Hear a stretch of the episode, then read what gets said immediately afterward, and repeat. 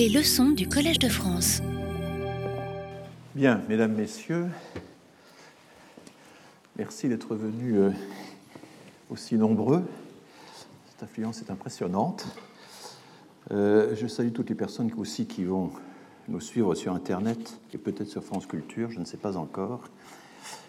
Et j'espère pouvoir, euh, je vais utiliser des diapositives et pouvoir les mettre en ligne et les rendre disponibles en ligne sur le site du, Collège de France. Alors après la leçon inaugurale prononcée le, 5 avril, donc nous entamons aujourd'hui les cours euh, de l'année universitaire, de ce qui reste de l'année universitaire 2017-2018, cette année étant déjà très avancée, euh, les contraintes de salle et de calendrier étant ce qu'elles sont.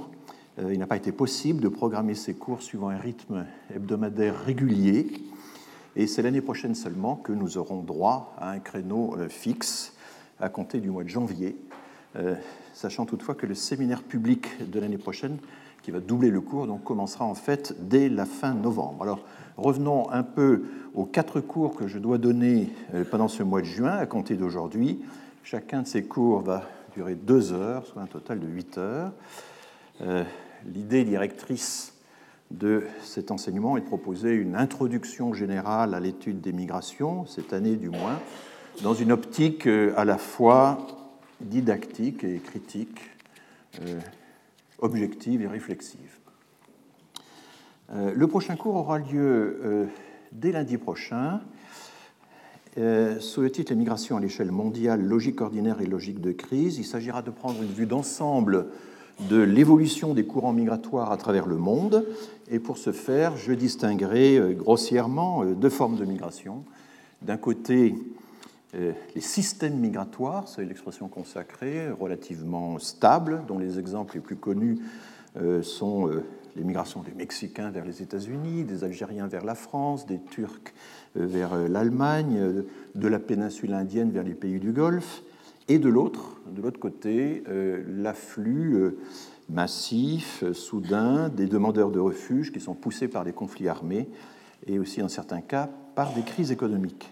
Alors ce partage entre système migratoire persistant et crise migratoire soudaine est évidemment une commodité tout à fait critiquable, c'est plutôt une polarité qu'une dichotomie, et les interrogations ne manquent pas. Où situer, par exemple, les différentes formes de déplacement humain euh, d'origine environnementale. S'agit-il d'une migration de crise, d'une forme de mobilité systémique, euh, systématique? Une crise qui s'installe dans la durée est-elle encore une crise? Euh, Ou bien faut-il parler d'un changement de régime? Enfin, c'est un peu tout cela qui sera évoqué dans le cours, de, le cours prochain. Il a lieu dès lundi, au lendemain du week-end. Euh, alors ce sera un trait euh, récurrent de mon enseignement. Il m'arrivera, euh, faute de mieux, de recourir à des notions qui sont sujettes à la critique. On a coutume de dire que l'art du démographe est de savoir travailler avec des données imparfaites. Mais il faudrait ajouter que l'art du démographe est aussi de savoir travailler avec des concepts imparfaits. il ne ferait pas grand-chose s'il devait attendre de disposer de données impeccables, de définitions consensuelles, de concepts irréprochables euh, la vigilance critique est nécessaire, mais elle ne doit pas verser dans euh, perfectionnisme technique, qui, souvent euh, perturbe les débats. Donc cette vigilance ne doit pas nous paralyser et on devra parfois prouver le mouvement en marchant. Le mercredi suivant, 13 juin, j'aborderai les ordres de grandeur des migrations, réalité et perception. Et j'essaierai dans ce deuxième cours de distinguer ce qu'on appelle parfois en statistique ou dans d'autres disciplines les vérités du premier ordre et les vérités du second ordre. Le premier ordre correspond à des changements, à des comportements, euh, des variations de comportement d'un pays à l'autre, par exemple, trop, euh, trop, trop, trop importants pour qu'on puisse les imputer à de simples problèmes de variation de la qualité entre les données, ce qui est souvent une objection qui est faite. Et vous verrez que les écarts qui séparent les pays européens sont absolument considérables dans toute une série de données démographiques de base et aussi de comportements vis-à-vis euh, des, migrants. Euh, et le second ordre correspond donc à des différences ou à des variations, à des évolutions qui sont moins structurantes et sans cesse à des fins un peu didactiques pour me concentrer sur l'essentiel, je serai attentif aux vérités du premier ordre. C'est d'abord elles qu'il faut savoir identifier et capter. C'est important de rappeler qu'en matière de statistique ou de démographie, la précision n'est pas l'exactitude. Un chiffre trop précis peut être totalement inexact. Et les migrations sont par définition, il faut, l'accepter, sont un phénomène euh, humain, mouvant par définition, plus difficile à saisir que les naissances et les décès. Un très grand démographe euh, américain euh, avait l'habitude de dire que chaque année, quand il faisait son cours, au moment où il arrivait au chapitre des migrations, il tombait malade parce qu'il ne retrouvait plus euh, les équations euh, simples euh, que, l'on peut se contenter d'utiliser quand on a affaire à des naissances et des décès. avec les migrations, on a un phénomène qui n'est plus simplement démographique, mais qui est aussi juridique, qui est politique, qui est économique, bien sûr, éthique aussi. Enfin, il y a toute une série de dimensions. Et, en plus, il est traité par toute une série d'instances administrative euh, extrêmement variable. Donc on est très loin, et pourtant les migrations sont euh, une des composantes essentielles de la croissance des populations. Il faut bien l'inclure dans l'équation démographique de base. Voilà, ça c'est euh, les, migrations ont toujours représenté un défi pour l'analyse démographique classique, qui est une analyse qui s'est mathématisée très fortement depuis les années 30. Donc, euh, des phénomènes humains, émouvants, difficiles à saisir.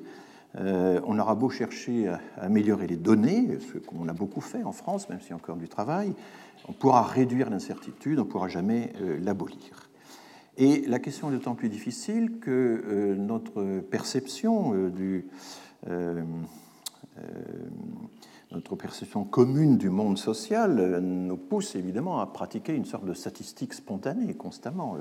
Combien de fois n'a-t-on pas opposé aux démographes euh, la vérité de la rue, le spectacle de la rue, qui, dit assez à quel point euh, les migrants euh, sont une composante majeure de, la société désormais.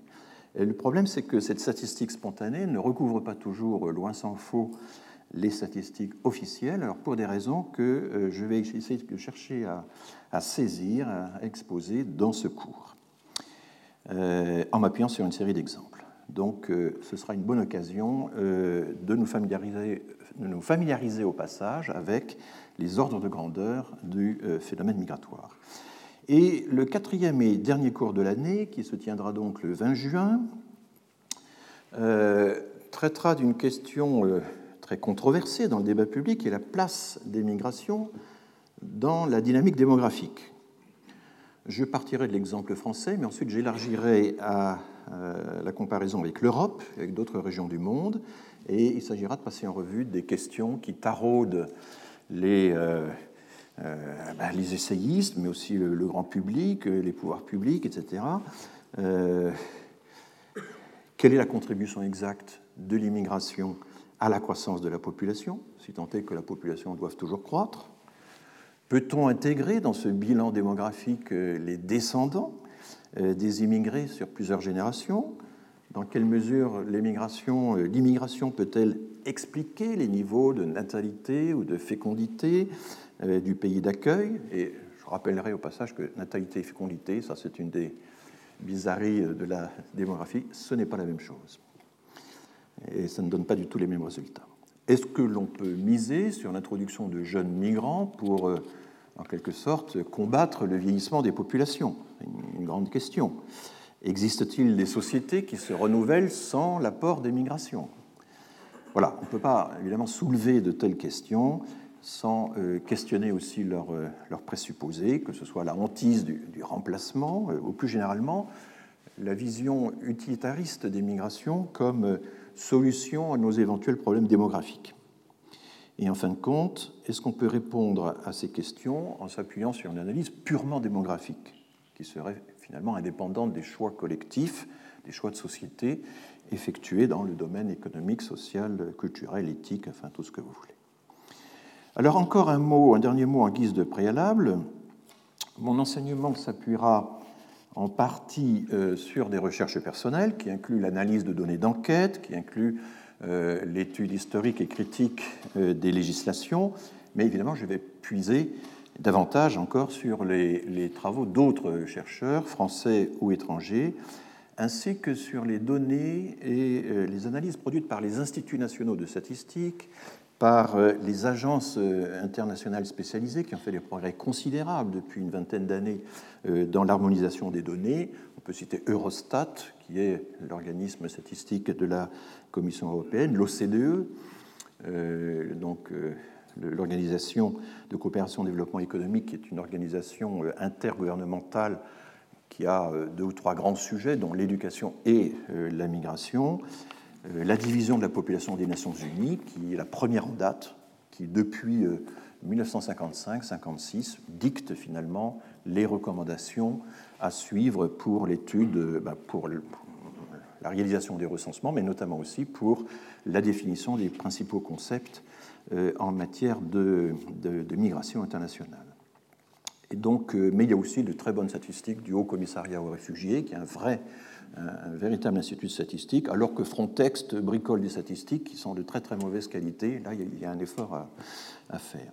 Donc le défi, le défi que j'essaierai de relever sera euh, de traduire les résultats des, travaux de ces chercheurs et de ces organismes sous une forme aussi synthétique et pédagogique que possible et qui puisse aiguiser l'esprit critique au lieu de l'étouffer. Alors, après avoir euh, longtemps été délaissées, les migrations internationales sont désormais un sujet de recherche vraiment en plein essor partout dans le monde. Je le vois en ce moment, euh, je suis en train de monter un institut des migrations et je suis extrêmement frappé par euh, l'afflux, la, montée des jeunes chercheurs euh, qui, dans de nombreuses universités et organismes de recherche, étudient désormais l'immigration, alors que dans les années 70-80, euh, ça n'était pas un sujet noble, c'était un sujet qui était quand même, euh, qui n'était pas très haut dans la hiérarchie des, des sujets. Et d'ailleurs, les grands sociologues des années 70 et 80, on peut citer aussi bien Pierre Bourdieu que Raymond Boudon, n'ont quasiment pas étudié l'immigration, en laissant à d'autres qui étaient parfois proches d'eux, comme Abdelmalek Sayad, le, soin de le faire. Euh, ça n'était pas central dans, dans, l'étude de la société, alors qu'évidemment aujourd'hui on le voit bien à chaque campagne électorale, ça devient un, sujet fondamental et on le voit bien évidemment au niveau européen également. Il y a eu des pionniers euh, et je pense que c'est très utile de revenir sur les travaux des pionniers qui ont finalement surmonté l'épreuve du temps et qui euh, sont devenus à l'usage de grands classiques. Et en me limitant pour l'instant à la sphère francophone, je vais placer au premier rang le livre de Gérard Noiriel, Le Creuset français, Histoire de l'immigration 19e-20e siècle, paru en 1987 et réédité en livre de poche. C'est un livre, je viens de le relire et je suis absolument abasourdi par l'ampleur euh, des, euh, des, données, des informations, des hypothèses, euh, il y a aussi bien l'exploitation des recensements que l'analyse des récits littéraires, des témoignages littéraires qui rendent compte du vécu de, la migration. Il y a des hypothèses tout à fait qui restent extrêmement solides, à mon avis, sur le lien réel entre l'industrialisation, l'économie, etc., et les flux migratoires, ce qui est une affaire en fait assez compliquée. Donc euh, voilà, si le sujet vous intéresse, il ne faut pas seulement euh, aller écouter les, cours de François Héran, euh, il faut vraiment s'atteler à de bonnes lectures. Et, Le Creuset français est un livre en plus très très bien écrit et, passionnant.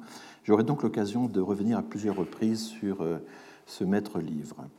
Et puis je recommanderai ensuite un recueil passionnant que l'on doit à Janine Ponty. Janine Ponty euh, qui est décédée l'année dernière, euh, était la grande historienne de l'émigration polonaise, euh, mais elle a également, vers la fin de sa vie, publié ce recueil de textes. C'est un recueil de 200 documents où par ordre chronologique, vous trouvez des documents juridiques, administratifs, euh, statistiques, euh, journalistiques, des témoignages littéraires. Vous avez par exemple le texte de Céline disant Ah, les Américains, eux, ils savent mettre des quotas à l'immigration. Euh, donc, ce, genre de choses dans Bagatelle pour un massacre, publié en 1937. Donc c'est un, patchwork, mais très bien conçu, très bien organisé, avec pour chacun de ces 200 documents un commentaire sobre, éclairant. C'est vraiment une mine d'informations pour comprendre comment euh, les pouvoirs publics, tantôt les pouvoirs publics, tantôt les employeurs, mais aussi à certains moments les deux ensemble, euh, se sont organisés pour euh, eh bien, recruter les migrants, parfois les obliger à rentrer chez eux, on l'a fait avec les Polonais à la fin des années 30. Et finalement, c'est un témoignage extraordinaire sur la façon dont la France a traité ses étrangers depuis la Révolution. Alors j'aurai l'occasion de citer d'autres classiques. Il y a bien sûr les deux livres de Patrick Veil, euh, l'un sur l'histoire de la politique migratoire en France, l'autre sur l'histoire de euh, la, citoyenneté française, le développement de la, législation avec euh, tous les débats et tous les mécanismes de prise de décision dans ce domaine.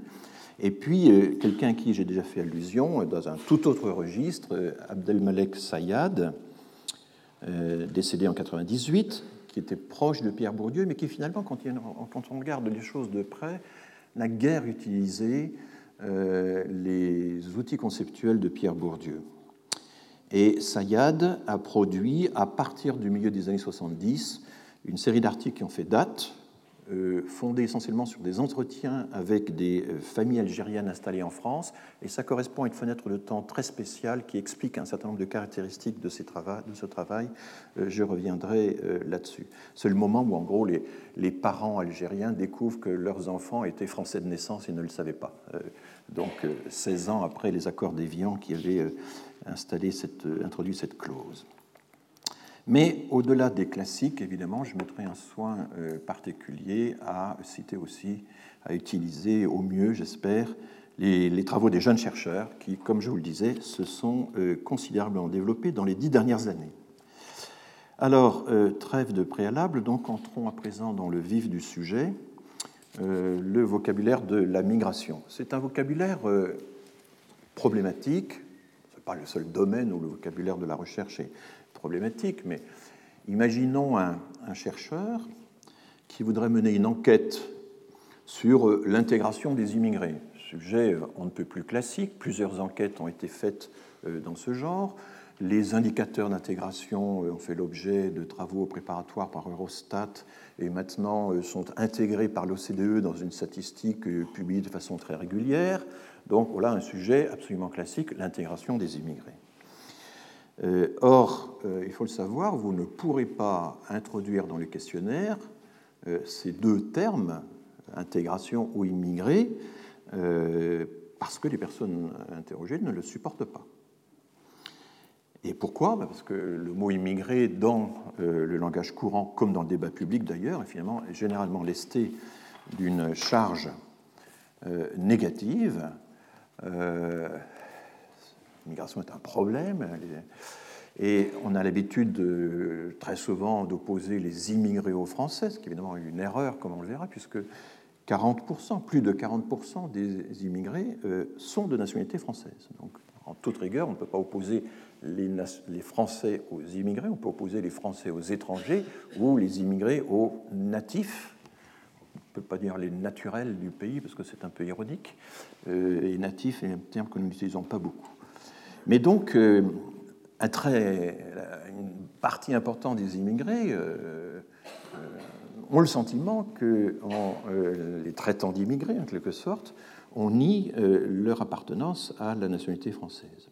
Et puis, enquêter sur l'intégration, c'est encore un autre sujet, c'est leur donner le sentiment qu'elles doivent encore apporter les preuves de leur intégration, sans cesse et toujours, et c'est au fond euh, euh, faire peser sur elle, en tout cas ainsi qu'elle le ressente, quand on, le voit très bien dans tous les entretiens préparatoires que l'on doit faire pour organiser une enquête en, amont. Euh, elles ont le sentiment que pèse sur elles une suspicion de non-intégration et que la charge de la preuve donc leur, leur revient. Alors que faire? Dans la pratique, les choses se passent ainsi. Les grandes enquêtes qui ont été menées en France sur euh, l'intégration, sur euh, les discriminations, etc.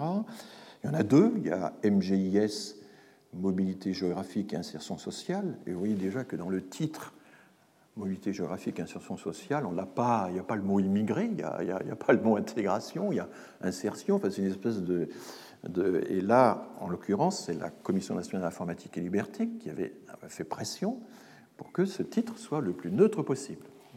Donc ça, c'est l'enquête de 1992 qui a été gérée avec beaucoup de, maestria et de, volonté par Michel Tribala. Et puis en 2008-2009, il y a l'enquête Théo, trajectoire et origine. Ces deux enquêtes, MJS et Théo, ont la particularité d'avoir été menées euh, conjointement par euh, l'INED, l'Institut national d'études démographiques, qui est un organisme de recherche, et l'INSEE, qui est donc l'Office statistique national qui lui dépend du ministère des Finances.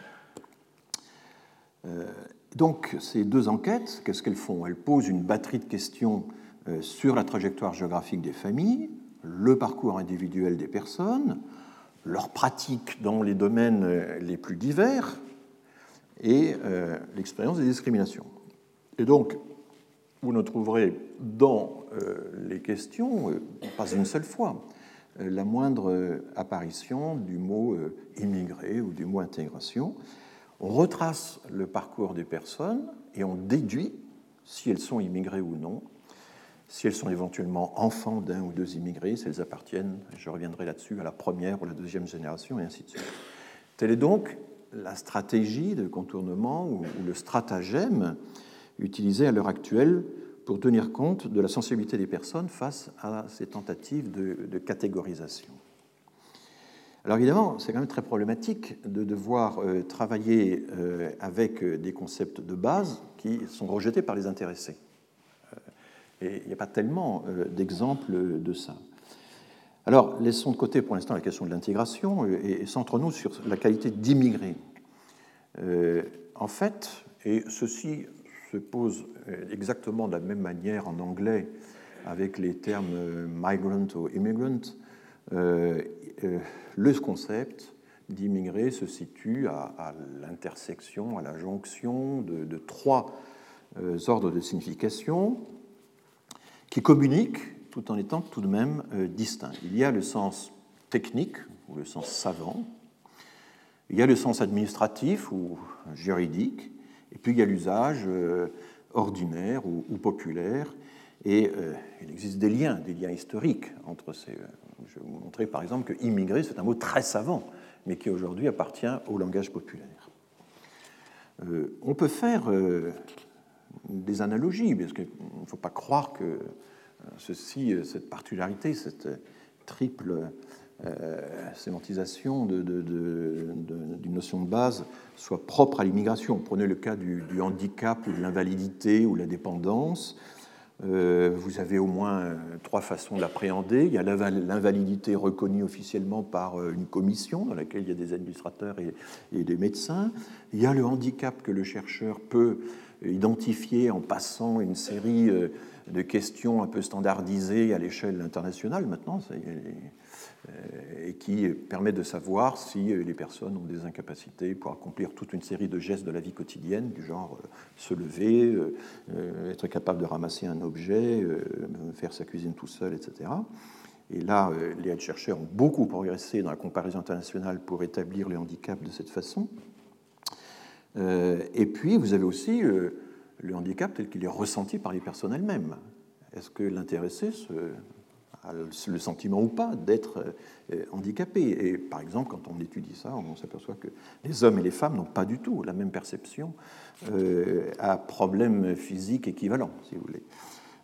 eh bien, les meilleures enquêtes, comme celles qui ont été faites à l'INSEE à partir du milieu des années 90, essaie de rassembler les données qui permettent de cerner les trois définitions euh, du handicap ou de la dépendance. Et elles aboutissent à ce résultat que ce sont trois cercles de taille inégale euh, qui ne se recoupent que très partiellement. Il y a seule une minorité euh, des Français répondent à la fois aux trois définitions du handicap la définition administrative, la définition médicale et la définition subjective. et évidemment, un des efforts des, euh, pouvoirs publics. C'est au vu de ces enquêtes d'essayer de faire en sorte que l'appréhension administrative du handicap puisse se rapprocher d'une appréhension aussi objective que possible, tout en tenant compte de la, de perception des intéressés. On pourrait proposer d'autres analogies. Je crois que, après tout, nous avons de multiples définitions de la pauvreté. L'INSEE avait publié il y a déjà un certain temps un triple numéro d'économie et statistique où euh, il y avait 200 pages consacrées aux différentes définitions possibles de la pauvreté ou de la richesse. Euh, la solitude, la sociabilité, la santé, tout cela peut se définir de différentes manières. Euh, et cette analogie a le mérite de rappeler que tous les phénomènes sociaux ont des frontières mouvantes, sont tous tiraillés entre une série d'acteurs et d'institutions, l'individu lui-même, les proches, le, corps médical, l'État, l'opinion publique telle qu'elle est saisie dans les dispositifs d'enquête, etc. Donc, euh, il ne faut pas imaginer que euh, nous serions là dans une difficulté qui serait propre à l'immigration. Je, tiens à le dire parce que euh, c'est ça aussi l'intérêt d'avoir dans sa carrière fait des enquêtes sur un peu tous les sujets et qu'on voit quand même un certain nombre de problèmes qui sont récurrents d'une activité de recherche à l'autre. Alors, partons euh, maintenant euh, euh, sur les, mots et le, mot immigré. et quand on prend le dictionnaire historique de la langue française publié par le Robert, qui est un, magnifique outil de travail, j'espère que vous le fréquentez tous les jours, le immigré, nous dit-on, et je pense que j'ai ce texte-là, alors ça c'est l'image qui illustre le livre de Janine Ponty, et voilà donc l'entrée immigrée dans le Robert historique. Donc immigré est un euh, verbe, transitif, il était autrefois transitif, il ne l'est plus maintenant. Euh, on immigrait un pays, ça, ne se dit plus. Euh, c'était un emprunt au latin, immigrare, donc vous voyez, c'est un langage savant, venir dans, s'introduire dans, etc. Le préfixe in, le verbe migrare, avec le sens de changer de résidence. Et puis le participe résultat actuel d'une action passée, le participe est devenu euh, un adjectif, puis un nom, il s'est substantivé, et il a pris, dès 1769, le sens de qui est venu de l'étranger, et le Robert nous dit, se dit plus couramment aujourd'hui, milieu du XXe siècle, euh, d'un ouvrier étranger, souvent issu d'un pays peu développé, qui travaille dans un pays industrialisé. Donc là, vous avez euh, une vision évidemment euh, très, euh, euh, très datée, très connotée, mais qui n'a pas totalement disparu, loin de là, de ce que c'est que l'immigration. C'est déjà, évidemment, une réalité qui est fortement hiérarchisée, qui se situe au bas de la hiérarchie, la hiérarchie du développement, de la hiérarchie des métiers. Et puis immigration, nom féminin formé à la même époque, 1768, à partir du verbe latin d'après émigration, désigne l'entrée dans un pays de personnes non autochtones qui viennent généralement pour trouver un emploi. C'est déjà un peu, un peu plus neutre. Qu'est-ce que c'est que ces dates 1768 ou 1769 Là, il faut se reporter à la liste des sources qui figurent à la fin du, deuxième, du dernier volume du Robert historique. Et là, vous découvrez que c'est la physiocratie, qui était une sorte de l'ouvrage didactique écrit par Pierre-Samuel Dupont. Euh, c'était un Dupont qui, était, qui a été élu ensuite euh, député de, Nemours, député du tiers-État à Nemours. C'est le fondateur du euh, complexe industriel du pont de Nemours, puisqu'il a ensuite migré aux États-Unis après la Révolution. Il est revenu en France, il n'est mort seulement en 1817. Donc Dupont de Nemours est un des piliers du cercle des physiocrates, qui était essentiellement dirigé par François Quesnay. Ce qui est intéressant, c'est que ce groupe, et a joué un rôle considérable. Euh, ces gens-là ont passé euh, enfin, déployé beaucoup d'énergie à inventer toute une terminologie nouvelle pour une science nouvelle qui était l'économie, ce qu'ils appelaient l'économie naturelle. Euh, on doit à Kenney et à ses familiers l'invention de toute une série de termes, pas seulement immigration, immigration, mais par exemple le mot de classe au sens de classe de producteurs, classe euh, sociale. Enfin, euh, il y a des travaux qui ont montré que la notion marxiste de classe a son origine dans, dans Kenney.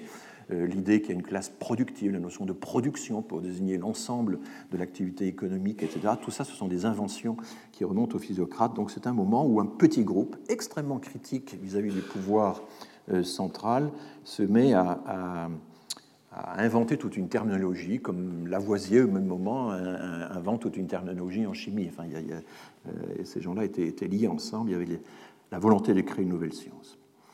Ils empruntent ce terme aux Anglais, car les Anglais utilisent migration, immigration, immigré depuis le XVIIe siècle.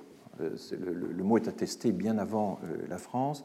Et là, il y a, quelque chose qu'il faut savoir et qui explique certaines caractéristiques de la langue anglaise aujourd'hui même la langue anglaise est beaucoup plus pédante que la langue française, de toute manière, parce qu'il euh, y a eu tout un débat au XVIIe et au XVIIIe siècle, mené notamment par l'évêque philosophe Berkeley, consistant à savoir, mais est-ce qu'il faut revenir, est-ce que la langue anglaise doit s'anoblir en revenant à son fond anglo-saxon, ou est-ce qu'elle doit s'anoblir en faisant le plus possible d'emprunt au grec et au latin?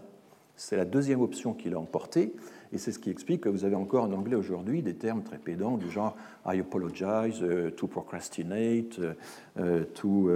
Qu'est-ce que vous avez encore To postpone, etc., qui, n'existent pas en français, ou qui sont introduits tout récemment grâce à la mondialisation, mais parce qu'en France, la Cour intègre les intellectuels, et la France, la Cour est liée à l'Académie française. L'Académie française, c'est un de ses rôles historiques, a toujours refusé l'introduction du vocabulaire savant qu'elle jugeait pédant dans euh, le vocabulaire courant. Et donc nous avons, proportionnellement à ce qui s'est passé en Angleterre, beaucoup moins de vocabulaire savant. Bon, abrégeons, migrer, migration, tout ce vocabulaire apparenté, ce sont des formations savantes du XVIIIe siècle qui ont transité par l'Angleterre, et il est difficile d'imaginer qu'un jour, à notre époque, ce vocabulaire, euh, ces termes feraient partie du vocabulaire courant. Euh, si vous regardez Ernoux et Meillet, le grand dictionnaire étymologique de la langue latine, vous avez la racine migrare. On vous explique qu'il y a toute une série de préfixes qui existent. Les voilà. Il y avait euh, en latin classique, en latin impérial, chez Cicéron, chez Pline, on trouvait les verbes ad migrare, comme migrare, démigrare, rémigrare, et puis là-dedans il y a émigrare et immigrare. Euh, c'était des termes pas très courant, c'est un langage relativement relevé, mais qu'est-ce que ça veut dire un langage relevé en latin? Il y avait euh, dans la société romaine un écart considérable entre la langue écrite et la langue parlée, hein, sans, rapport avec ce que nous avons nous aujourd'hui dans, notre société. Donc euh, euh, il s'agit à chaque fois de... Ce sont des, des, très larges qui peuvent désigner effectivement le changement de résidence ou le retour à sa résidence, etc., mais aussi euh, les déplacements de l'âme euh, dans euh, les séjours célestes, les notions qui passent d'une personne à l'autre, d'un pays à l'autre. Enfin, c'est une acception extrêmement générale. C'est la Révolution qui jettera son dévolu, la Révolution française, sur une seule de ces formations latines, émigrare, l'émigration. Pour désigner qui? Bien Pour désigner les aristocrates euh, expatriés euh, vers Coblence ou vers Bruxelles essentiellement, que la Révolution assimile à des déserteurs. Et là, il faut se rendre compte à quel point euh, la Révolution était absolument impitoyable vis-à-vis des émigrés. Elle les a frappés de mort civile, ce qui était une condamnation absolument incroyable. Ça voulait dire que, par exemple, tous les héritages des émigrés ont été confisqués par l'État.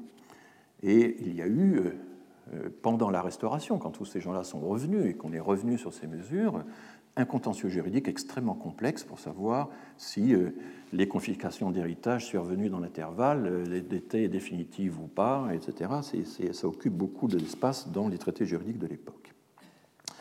Et les qualifier d'émigrés, ça voulait dire les qualifier par leur crime. Ils avaient émigré parce que émigrer était en soi une faute, un crime. Là, il faut se reporter aux pratiques de l'Ancien Régime.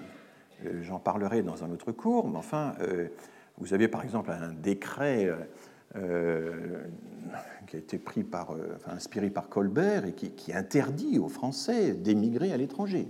Colbert s'était rendu compte qu'il y avait des ouvriers français qui travaillaient dans les chantiers navals des pays étrangers, ça l'a mis en fureur, et donc il somme, le décret dit que tous les Français qui travaillent à l'étranger doivent revenir dans le mois euh, de même, il y a eu une interdiction absolument formelle euh, aux Français de euh, se marier à l'étranger, d'épouser des, étrangères. C'était totalement interdit.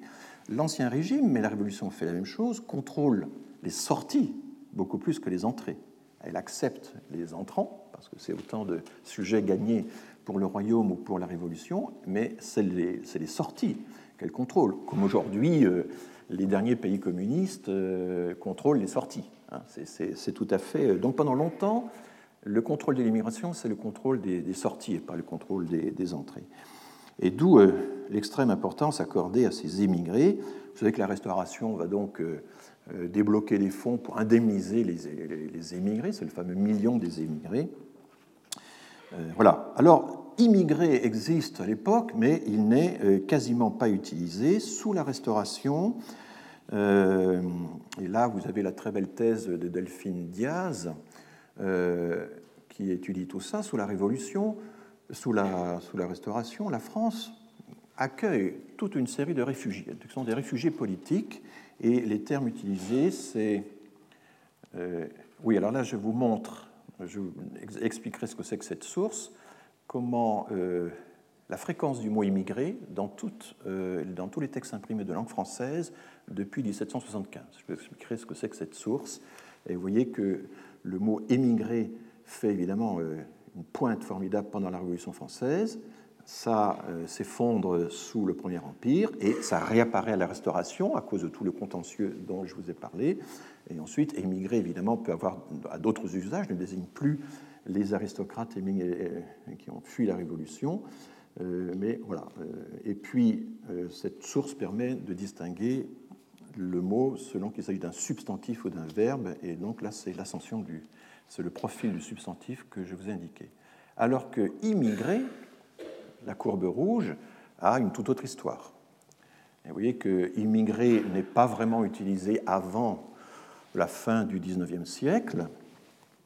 Euh, il y a une pointe pendant euh, la guerre de 14, il y a une pointe après-guerre, mais enfin c'est surtout à partir euh, des années 70, quand nous fermons, nous stoppons, et je reviendrai là-dessus dans le cours prochain, l'immigration de travail, quand on s'aperçoit que les immigrés vont rester, que le résultat actuel de l'action passée ben, va rester longtemps actuel, qu'à ce moment-là, le mot immigré commence à euh, prendre euh, de l'importance dans, euh, dans, tous les textes de langue française imprimés année après année.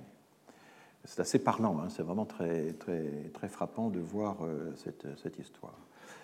Si on se concentre sur la période qui va en gros de 1880 à, à nos jours, on retrouve donc la courbe d'immigrés et vous voyez que pendant un temps finalement assez court, travailleur immigré a été une formule euh, très utilisée, mais fond, elle est utilisée euh, à la fin euh, des Trente Glorieuses. La crise arrive et là, le terme,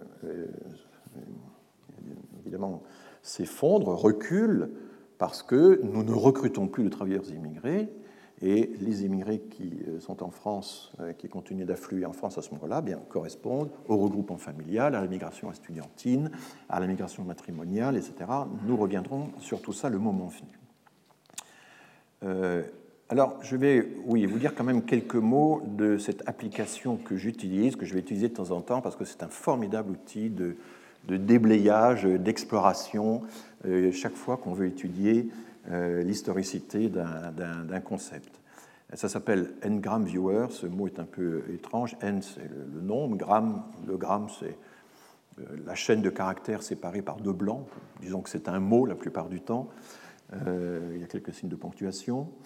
Et c'est une application qui est liée à Google Books, hein, cette énorme entreprise de scannage de toutes des millions de textes euh, publiés, imprimés depuis euh, le XVIIe siècle, le XVIe siècle.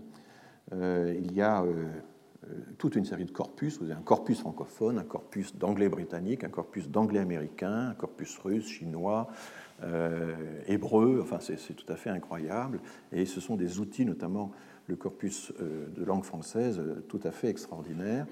Euh, je vous invite à, l'utiliser parce que c'est d'accès libre.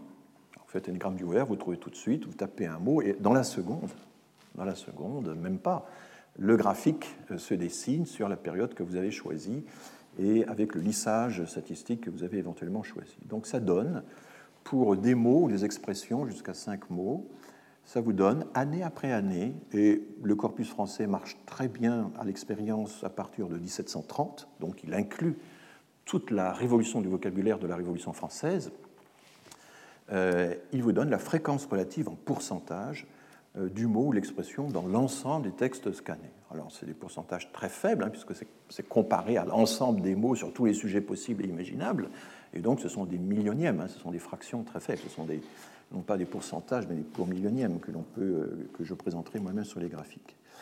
Ça n'inclut pas la presse, qui est très difficile à scanner, et ça n'inclut pas non plus les revues scientifiques. Mais ça comprend les romans, les essais, les dictionnaires, les manuels, enfin la littérature grise est là, euh, euh, qui est déposée dans les bibliothèques, dans certaines grandes librairies qui sont prêtées à l'exercice, que ce soit aux États-Unis. Alors la Bibliothèque nationale a toujours refusé euh, d'en faire partie, mais enfin ça a été contourné grâce à la Bibliothèque municipale de Lyon, qui est la plus grande bibliothèque municipale de France, grâce aux bibliothèques belges, grâce aux fonds français considérables qui existent dans les bibliothèques américaines. Et, chose absolument incroyable, ça incorpore une analyse grammaticale.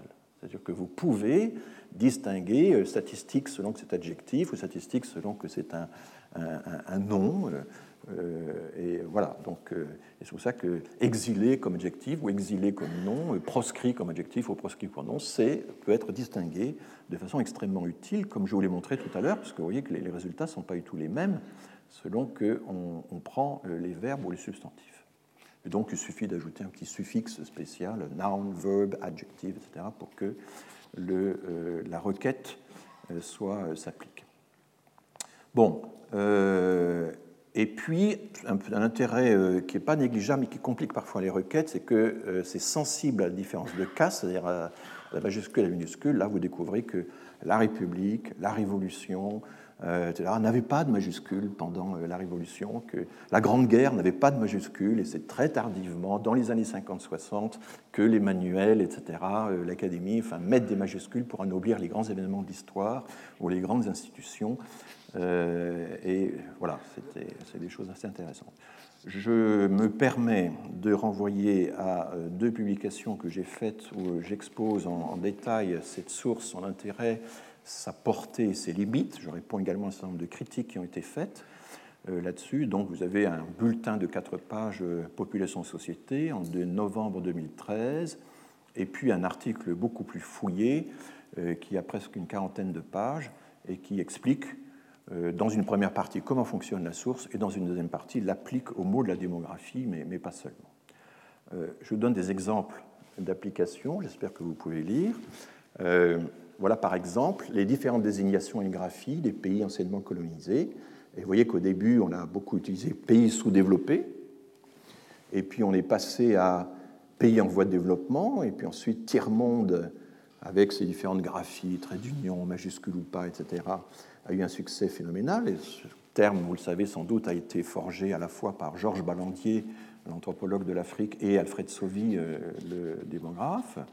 Et puis ensuite, euh, ça s'effondre et euh, nous avons pays en développement et désormais pays du Sud euh, grimpe. Alors une des limites de cette source, c'est que malheureusement, elle s'arrête en 2008 et nous n'avons pas les développements les plus récents. Il y a une actualisation qui est annoncée mais qui n'a toujours pas eu lieu. Et là, vous voyez très bien sur cet exemple à quel point constamment pour des sujets un peu sensibles, alors, les institutions internationales ont joué un rôle considérable pour officialiser un vocabulaire jugé acceptable à la suite de revendications des intéressés. C'est comme, comme, ça que ça s'est passé.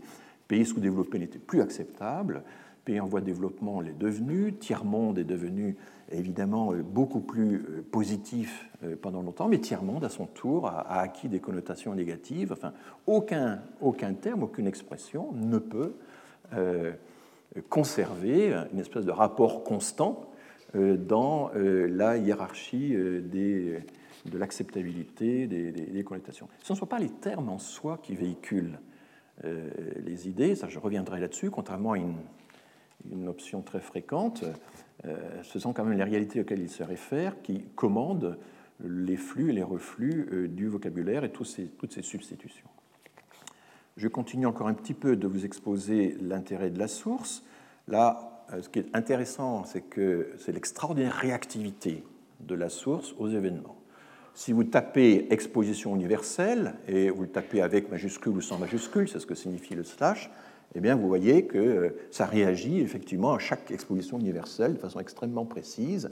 Et puis, si vous tapez exposition coloniale, vous découvrez que non seulement il y a la grande exposition coloniale de 1931 qui a donné lieu au palais de la Porte Dorée où se situe actuellement le musée de l'immigration, mais qu'il y a eu aussi deux grandes expositions coloniales à Marseille en 1906 euh, et en 1922. Et c'est à Marseille qu'a été expérimenté ce qu'on a fait encore en plus grand à Paris dans le, bois de Vincennes, la reconstitution phénoménale du temple d'Angkor Wat, qui était le, clou de, euh, de, ces expositions. Donc vous voyez la, précision quand même tout à fait euh, intéressante de, ces, euh, de cette source. Au passage, une des nombreuses images qui nous est restée de l'exposition coloniale de Marseille.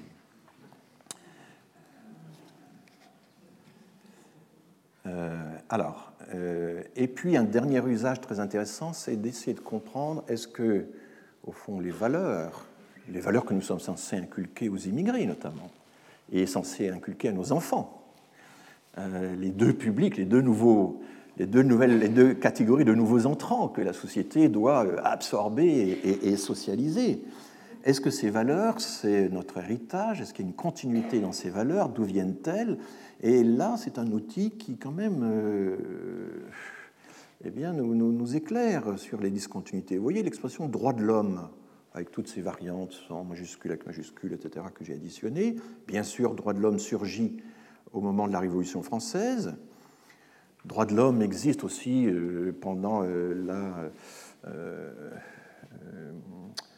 la Restauration. Il y avait une société des Amis des droits de l'homme qui a été une des sociétés secrètes les plus importantes pour lutter contre la monarchie de Juillet. Donc ça fluctue un peu, mais enfin, on peut dire que jusqu'à la Seconde Guerre mondiale, nous avons un peu entretenu à petit feu la notion de droit de l'homme. Et il a fallu la Seconde Guerre mondiale, euh, l'échec du nazisme, etc., pour qu'un petit peu de l'extérieur, même si ça a atterri au palais de Chaillot, euh, nous redécouvrions en quelque sorte l'importance euh, des droits de l'homme. Et aujourd'hui, on n'a jamais autant parlé de droits de l'homme que maintenant. On en parle 20 fois, 30 fois plus que pendant la Seconde République. Et vous retrouvez ce genre de phénomène avec les grandes institutions de la République. École républicaine, école de la République, ça ne s'employait quasiment pas au temps de Jules Ferry. Vous avez ça dans les débats parlementaires, mais c'est aujourd'hui que nous parlons d'école républicaine. Et donc, euh, c'est assez intéressant de comprendre que ces héritages sont souvent des réappropriations, des reconstructions, des réinvestissements absolument considérables. Nous parlons aujourd'hui d'école républicaine 20 fois plus qu'au temps de Jules Ferry. Euh, et donc, euh, voilà. Et donc, l'idée que les nouveaux entrants devraient apprendre ça comme si ça avait été un héritage multiséculaire, c'est un petit peu gênant. Ça n'a pas été aussi simple que ça. Nous avons dû, nous aussi, assez récemment, réapprendre l'existence de ces, notions. Alors, revenons plus directement euh, au vocabulaire de l'émigration. Euh, et j'ai représenté ici sur ce graphique euh, trois termes, immigrants, migrants et émigrants. Vous voyez que pendant longtemps, émigrants et migrants évoluaient de pair, étaient assez interchangeables. Aujourd'hui, ça nous paraît étrange parce qu'il nous semble absolument évident qu'un émigrant, que, que, la même personne est émigrante pour euh, le pays qu'elle a quitté et immigrante pour le pays de destination. Ça nous paraît évident de faire cette euh, opposition.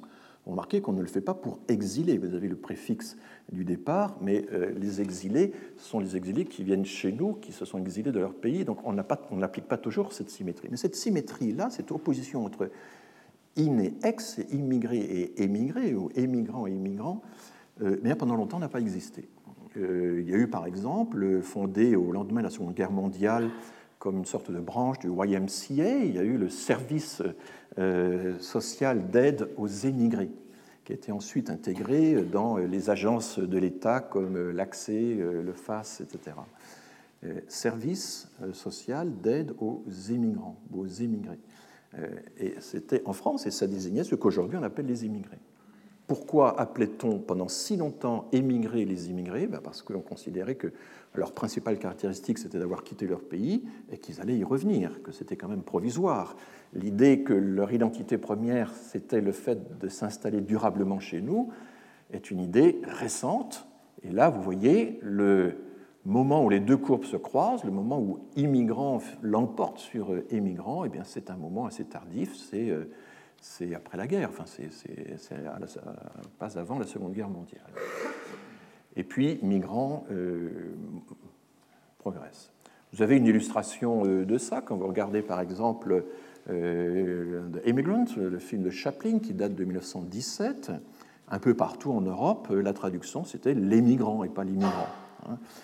pas simplement parce qu'on était en Europe et qu'on changeait de point de vue. C'était, voilà, par exemple, j'ai retrouvé l'affiche suédoise de 1925, Emigranten, en suédois l'article est à la fin du mot, ça veut dire les migrants, alors que l'affiche originelle que vous voyez là, qui a été imitée, euh, c'est de immigrant. Donc les deux mots étaient un peu interchangeables pendant longtemps, ce qui aujourd'hui nous paraît étrange, puisque les scientifiques tiennent beaucoup à, la, évidemment une rigoureuse distinction, notamment les démographes.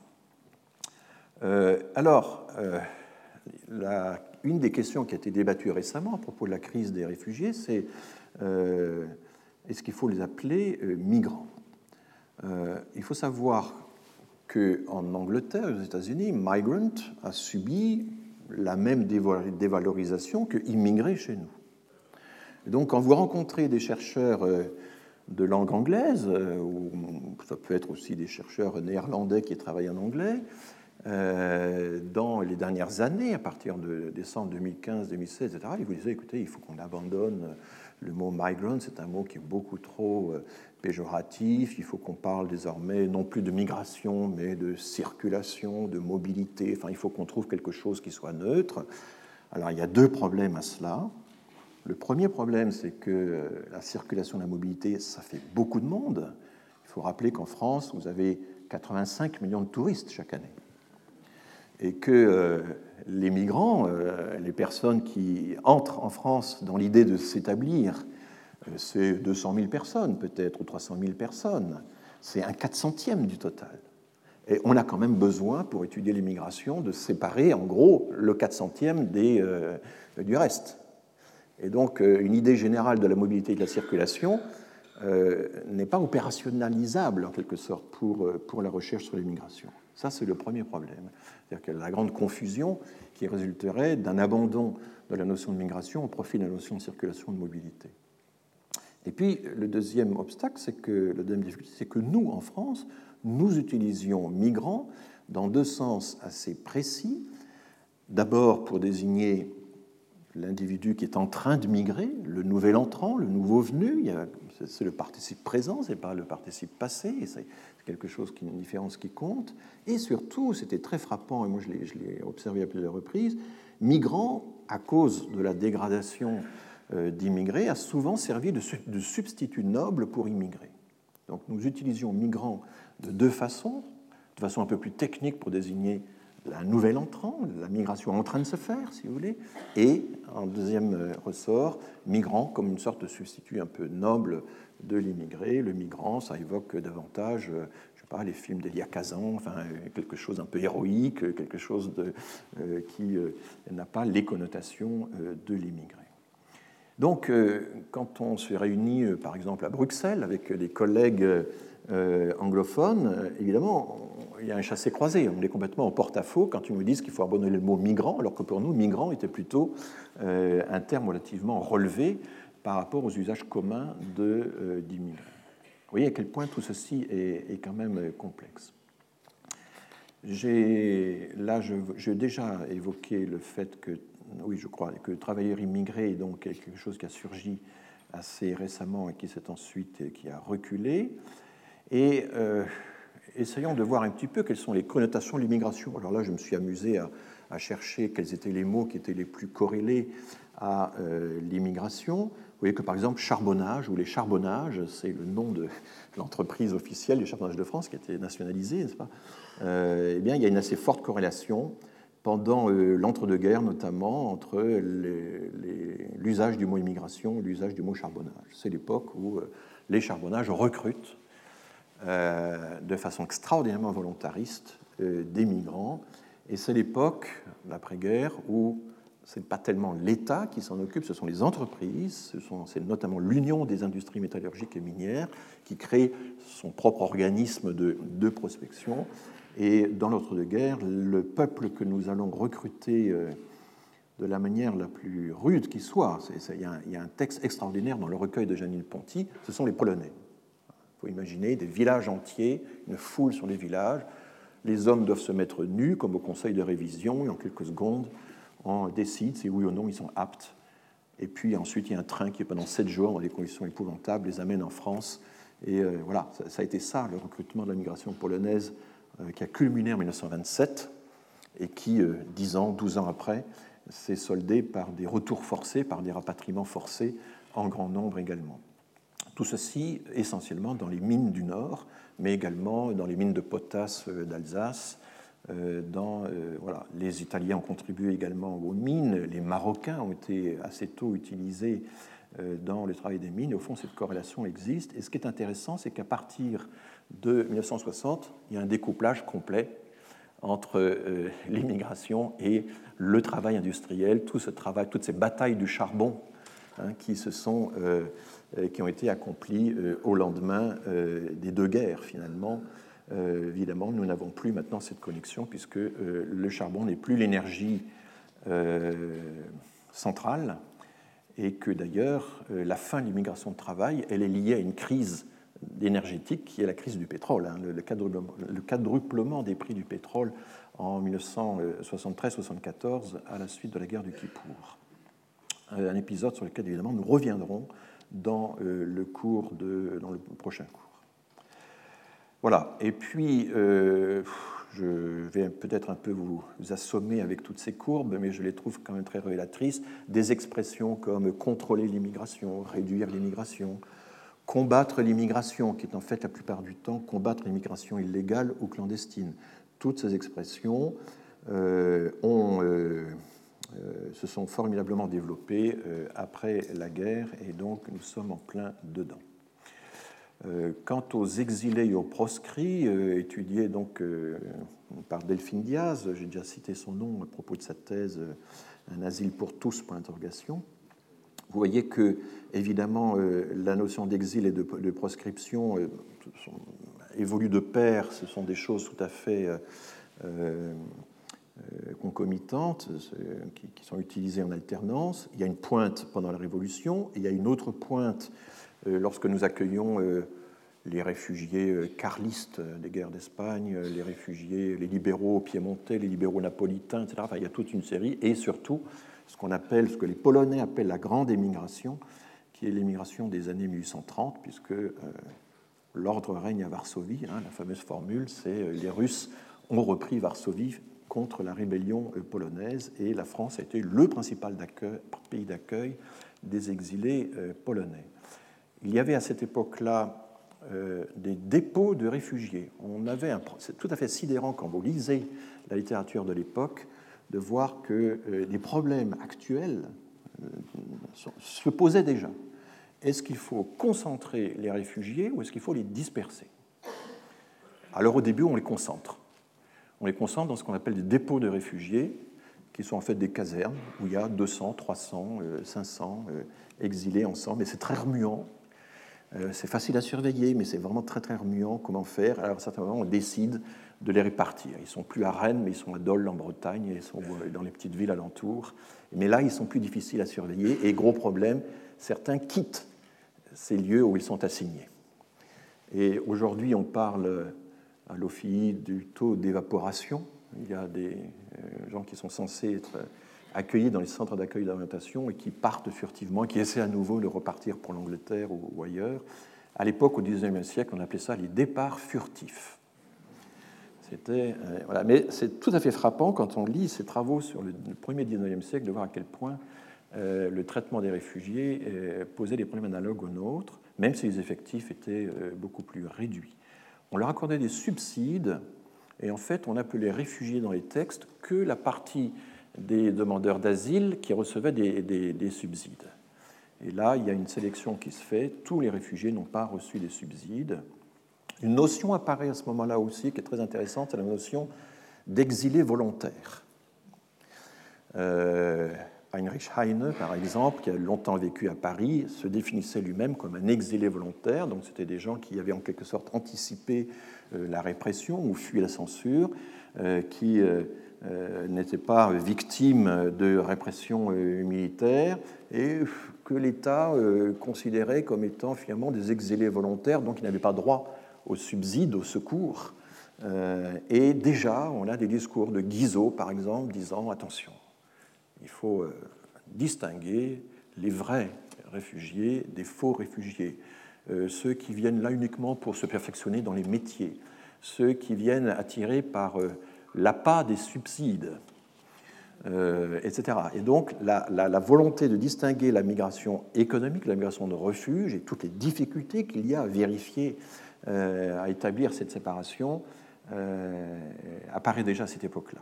C'est aussi l'époque où se développe le tourisme et les, exilés d'un certain niveau social euh, prennent les eaux, euh, fréquentent les bords de mer, etc. Et là, le gouvernement dit non, on ne peut quand même pas donner des subsides à des réfugiés qui vont dans les villes d'eau. Bon, euh, donc le, tourisme était aussi une première forme, une forme de mobilité qui jetait un trouble dans la définition de, et il y avait cette idée qu'il euh, fallait que les exilés quand même restent dans leur département. Ils devaient pointer régulièrement à la préfecture et Paris leur était interdit. La plupart du temps, euh, toutes les lois des années 1830 interdisaient l'accès de Paris aux exilés, aux réfugiés. Et vous voyez que le mot proscrit a quasiment euh, chuté, alors que les exilés, bien sûr, sont toujours d'actualité. Voilà. Je... Bon, quand on regarde, des, fait des comparaisons internationales, on voit que la France utilise beaucoup plus euh, le mot immigration que la Grande-Bretagne ou les États-Unis. En revanche, euh, c'est l'inverse pour le mot immigrant. Bon, il ne faut pas non plus euh, attacher trop d'importance à ces fluctuations. Et j'ai déjà parlé donc de la distinction entre migrants et immigrés, des usages que nous faisons de la migration. Alors, il me faut maintenant. Bien, nous allons reprendre et je vais essayer de parler plus fort car euh, on me dit que je ne parle pas assez fort. Donc euh, je vais prendre mon autre voix, ma voix de... je vais prendre ma voix de stentor, qui est une voix que j'ai en réserve et qui euh, fera me... Voilà. Je, suis désolé de vous avoir mis en difficulté peut-être. Donc, où en sommes-nous actuellement pour euh, la définition de euh, l'immigration. Il y a, euh, alors ce qu'on lit très souvent dans, dans les textes, c'est que le HCI, le Haut Conseil à l'intégration, en 1991, a décidé que dorénavant, la statistique publique, c'est-à-dire l'INSEE et tous les services statistiques des ministères, l'INSEE étant un peu le, le, vaisseau amiral de toute la statistique, mais enfin, nous avons une statistique extrêmement centralisée en France, puisque la plupart des services statistiques des ministères, mais même des services départementaux, sont peuplés de statisticiens formés à l'école de l'INSEE, ou qui appartiennent même au personnel de l'INSEE. Mais, euh, euh, mais aussi la recherche publique, et notamment l'INED, l'Institut national d'études démographiques, donc, euh, ont décidé d'un commun accord d'utiliser, euh, de, de, s'accorder donc sur la, définition de l'immigré. ça a même pris une forme assez spectaculaire parce que le, directeur général de l'INSEE, le directeur de l'INED et le président du HCI, qui était Marsolon, qui, qui était conseiller d'État, un conseiller d'État tout à fait prestigieux, ont rédigé une tribune commune qui est parue dans Le Monde et qui a annoncé solennellement que les trois entités s'étaient euh, mises d'accord pour dorénavant euh, dresser des statistiques sur les immigrés et pas seulement les étrangers. Alors, euh, je crois qu'il faut revenir un peu là-dessus. Une personnalité a joué un rôle assez important dans la décision prise par le HCI, c'est Michel Tribala, qui était euh, démographe euh, chargé à l'INED depuis très longtemps des questions démographiques, à peu près seul à s'en occuper depuis, euh, avec Georges Tapinos, qui était lui un démographe, un, économiste spécialisé dans l'immigration, mais qui ne travaillait pas dans le même département. Alors, ce qui s'est passé en fait, c'est que. Euh, alors, quelle est cette définition et ensuite d'où vient-elle? La définition est la suivante, elle est assez connue. J'aurais dû euh, faire une diapositive là-dessus, je m'en excuse, mais je vais le dire aussi distinctement que possible. Est immigré, au sens de la statistique publique, euh, toute personne née étrangère à l'étranger, hein, sans, virgule, elle était étrangère lorsqu'elle est née à l'étranger, donc ça veut dire qu'on n'inclut pas les euh, Français nés à l'étranger. Je sais pas, Valérie Giscard d'Estaing, euh, née, je crois, à, Coblence, ou, parce que son père administrait la Roure dans les années 20, eh bien, Valéry Giscard d'Estaing n'est pas un immigré, il est né d'un père français en, Allemagne, et il est donc, euh, comme disent les, Américains, foreign born, euh, ce qui veut dire que, euh, mais, en fait, non, il n'est pas vraiment foreign born parce qu'il pas il était de nationalité française quand il est né. Je ne sais pas, Édouard Balladur, prenons des grandes personnalités. Édouard Balladur est né à Smyrne. Et Édouard Balladur appartenait à ce que l'Empire ottoman appelait la nation franque. Pour établir sa nationalité, il doit montrer un, certificat de l'Empire ottoman certifiant que les baladures, depuis des siècles, euh, appartiennent à ce qu'on appelait les Levantins, c'est-à-dire des marchands installés là euh, depuis très longtemps et qui appartenaient à la nation franque. Eh bien, euh, Édouard Balladur, même s'il est né de parents, de grands-parents, etc., qui étaient nés sur place en, Turquie, à Izmir ou à Smyrne, n'est pas, pour cette définition-là, un immigré parce qu'il est né de parents français à l'étranger. Donc, la définition de l'immigration, de l'immigré, c'est quelqu'un qui est né étranger à l'étranger, donc première condition. Et là, c'est une condition euh, juridique et géopolitique en quelque sorte. Deuxièmement, il franchit la frontière, notre frontière, pour s'installer chez nous. C'est le deuxième critère. Et troisièmement, il s'installe pour une durée d'au moins un an. Pourquoi une durée d'au moins un an? Parce que la comptabilité démographique, elle se fait d'année en année. Euh, tous les ans, euh, les démographes dans le monde entier dressent euh, le bilan des naissances, des décès, des entrées, des sorties. Et cette comptabilité, on peut évidemment la faire trimestre après trimestre, mois après mois, mais enfin, il y a quelque chose de commun à tous les pays, c'est qu'elle se dresse de façon sur un rythme annuel. Et euh, cette recommandation de l'annualité de la comptabilité démographique, ce n'est pas le HCI qui l'a inventé, c'est euh, la, division de la population des Nations Unies, déjà depuis les années 50. Donc c'est une vieille histoire. Euh, donc cette définition, elle exclut un certain nombre de cas. D'abord, les enfants de migrants ou d'immigrés qui sont nés en France ne sont pas eux-mêmes des immigrés quand on, pendant un certain nombre d'années, et c'est encore une pratique assez courante aux États-Unis, on parlait d'immigrés de la seconde génération. Ils ne sont pas immigrés, ils n'ont jamais franchi de frontière. Et un des, attaques les plus sévères qui avait été lancées par euh, notamment des groupes ultra ou euh, un certain nombre de, personnalités qui pratiquent du vigilantisme par rapport à la statistique publique, c'était de dire mais euh, vos statistiques ne valent rien puisque vous ne comptez pas les enfants compte les enfants, mais c'est une autre statistique à part. Ce n'est pas la statistique des immigrés. Une autre conséquence de cette définition de l'immigration, c'est qu'elle est totalement indifférente au fait qu'on acquiert ou pas la nationalité du pays de destination.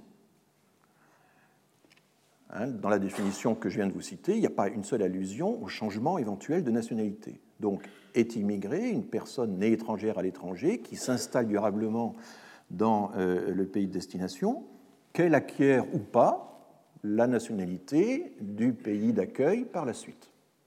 C'est évidemment fondamental parce que, et ça c'est quelque chose qui a souvent été très mal compris au moment où cette euh, définition s'est vulgarisée, euh, effectivement, comme je le disais tout à l'heure, 41-42% des immigrés ont acquis la nationalité française, c'est une moyenne que l'on dresse euh, tous âges confondus. Évidemment, si vous euh, progressez dans la pyramide des âges, ce taux va encore augmenter. On va atteindre 60-70% des personnes qui vont euh, acquérir la nationalité française au, fil du temps. Mais l'intensité des naturalisations euh, n'a aucune incidence sur la définition de l'immigration. Et c'est grâce à cette indifférence, à cette neutralité de la définition de l'immigration par rapport aux droits de la citoyenneté que l'on peut y faire des comparaisons internationales. C'est ça qui est évidemment très important. Un autre avantage, et c'est ce que soulignaient les démographes, ça n'a pas toujours été compris non plus, c'est qu'avec une telle définition, vous pouvez suivre en quelque sorte des promotions de migrants.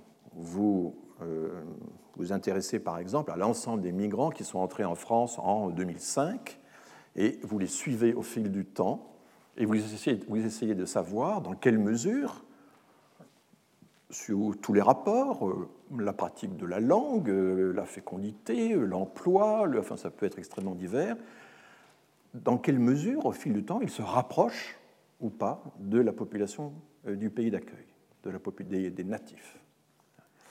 Et évidemment, une des choses intéressantes à voir, c'est de, de, regarder si le fait d'acquérir la nationalité française en cours de route facilite ou pas l'intégration. Euh, donc, euh, le démographe, lui, suit, part d'un certain nombre d'événements et il suit les trajectoires individuelles au fil du temps. Toute la démographie internationale, la, recherche scientifique mondiale en démographie, repose maintenant sur ce qu'on appelle le life course analysis, sur l'analyse des parcours de vie, sur le fait, sur les modèles de durée, sur le fait que euh, ça n'a aucun sens de comparer une population d'immigrés avec une population de natifs comme ça de façon statique dans le temps. Il faut regarder comment dans le temps, l'ensemble des immigrés entrés une année donnée se rapprochent ou pas, se diversifient ou pas, euh, acquièrent ou pas euh, la pratique de la langue française, par exemple, euh, ont accès au logement, etc. Et vous ne pouvez pas mesurer, par exemple, les discriminations si vous n'avez pas cette optique-là, si vous ne prenez pas comme point de départ les personnes, quel que soit ensuite leur accès à la nationalité. Alors la grande différence entre immigrés et étrangers, et là je, parle donc de la définition scientifique de l'immigration, c'est que si vous vous concentrez uniquement sur les étrangers, eh bien, vous avez les immigrés récents. Ils sont par définition plus récents que l'ensemble des immigrés. Les étrangers sont toujours moins nombreux que les immigrés par définition, et ce sont en plus des immigrés plutôt récents. Et donc, effectivement, euh, euh, un certain nombre de comparaisons qui peuvent être faites entre français et nationaux sont biaisées, c'est comme ça que le démographe les, perçoit, parce qu'elles surreprésentent la migration récente, celle qui n'a pas encore eu le temps euh, d'accéder à la naturalisation. Donc, euh, et cette approche, elle n'est pas du tout spécifique à une volonté politique qui aurait été en quelque sorte adoptée euh, par euh, le Haut Conseil à l'intégration, qui était une instance un peu mixte où il y avait des administratifs, euh, des chercheurs, des, bon, enfin, des politiques, le statut de tout ça toujours un petit peu hybride, mais comme c'est souvent le cas de ces, de ces agences ou de ces hauts conseils. C'était en réalité tout simplement l'application en France, l'adoption tardive en France d'une définition internationale de l'immigration qui valait déjà dans toute une série de pays. En Europe, euh, ce sont les Néerlandais qui ont été les premiers, à, dès les années 70, à euh, prendre en compte cette définition internationale de l'immigration.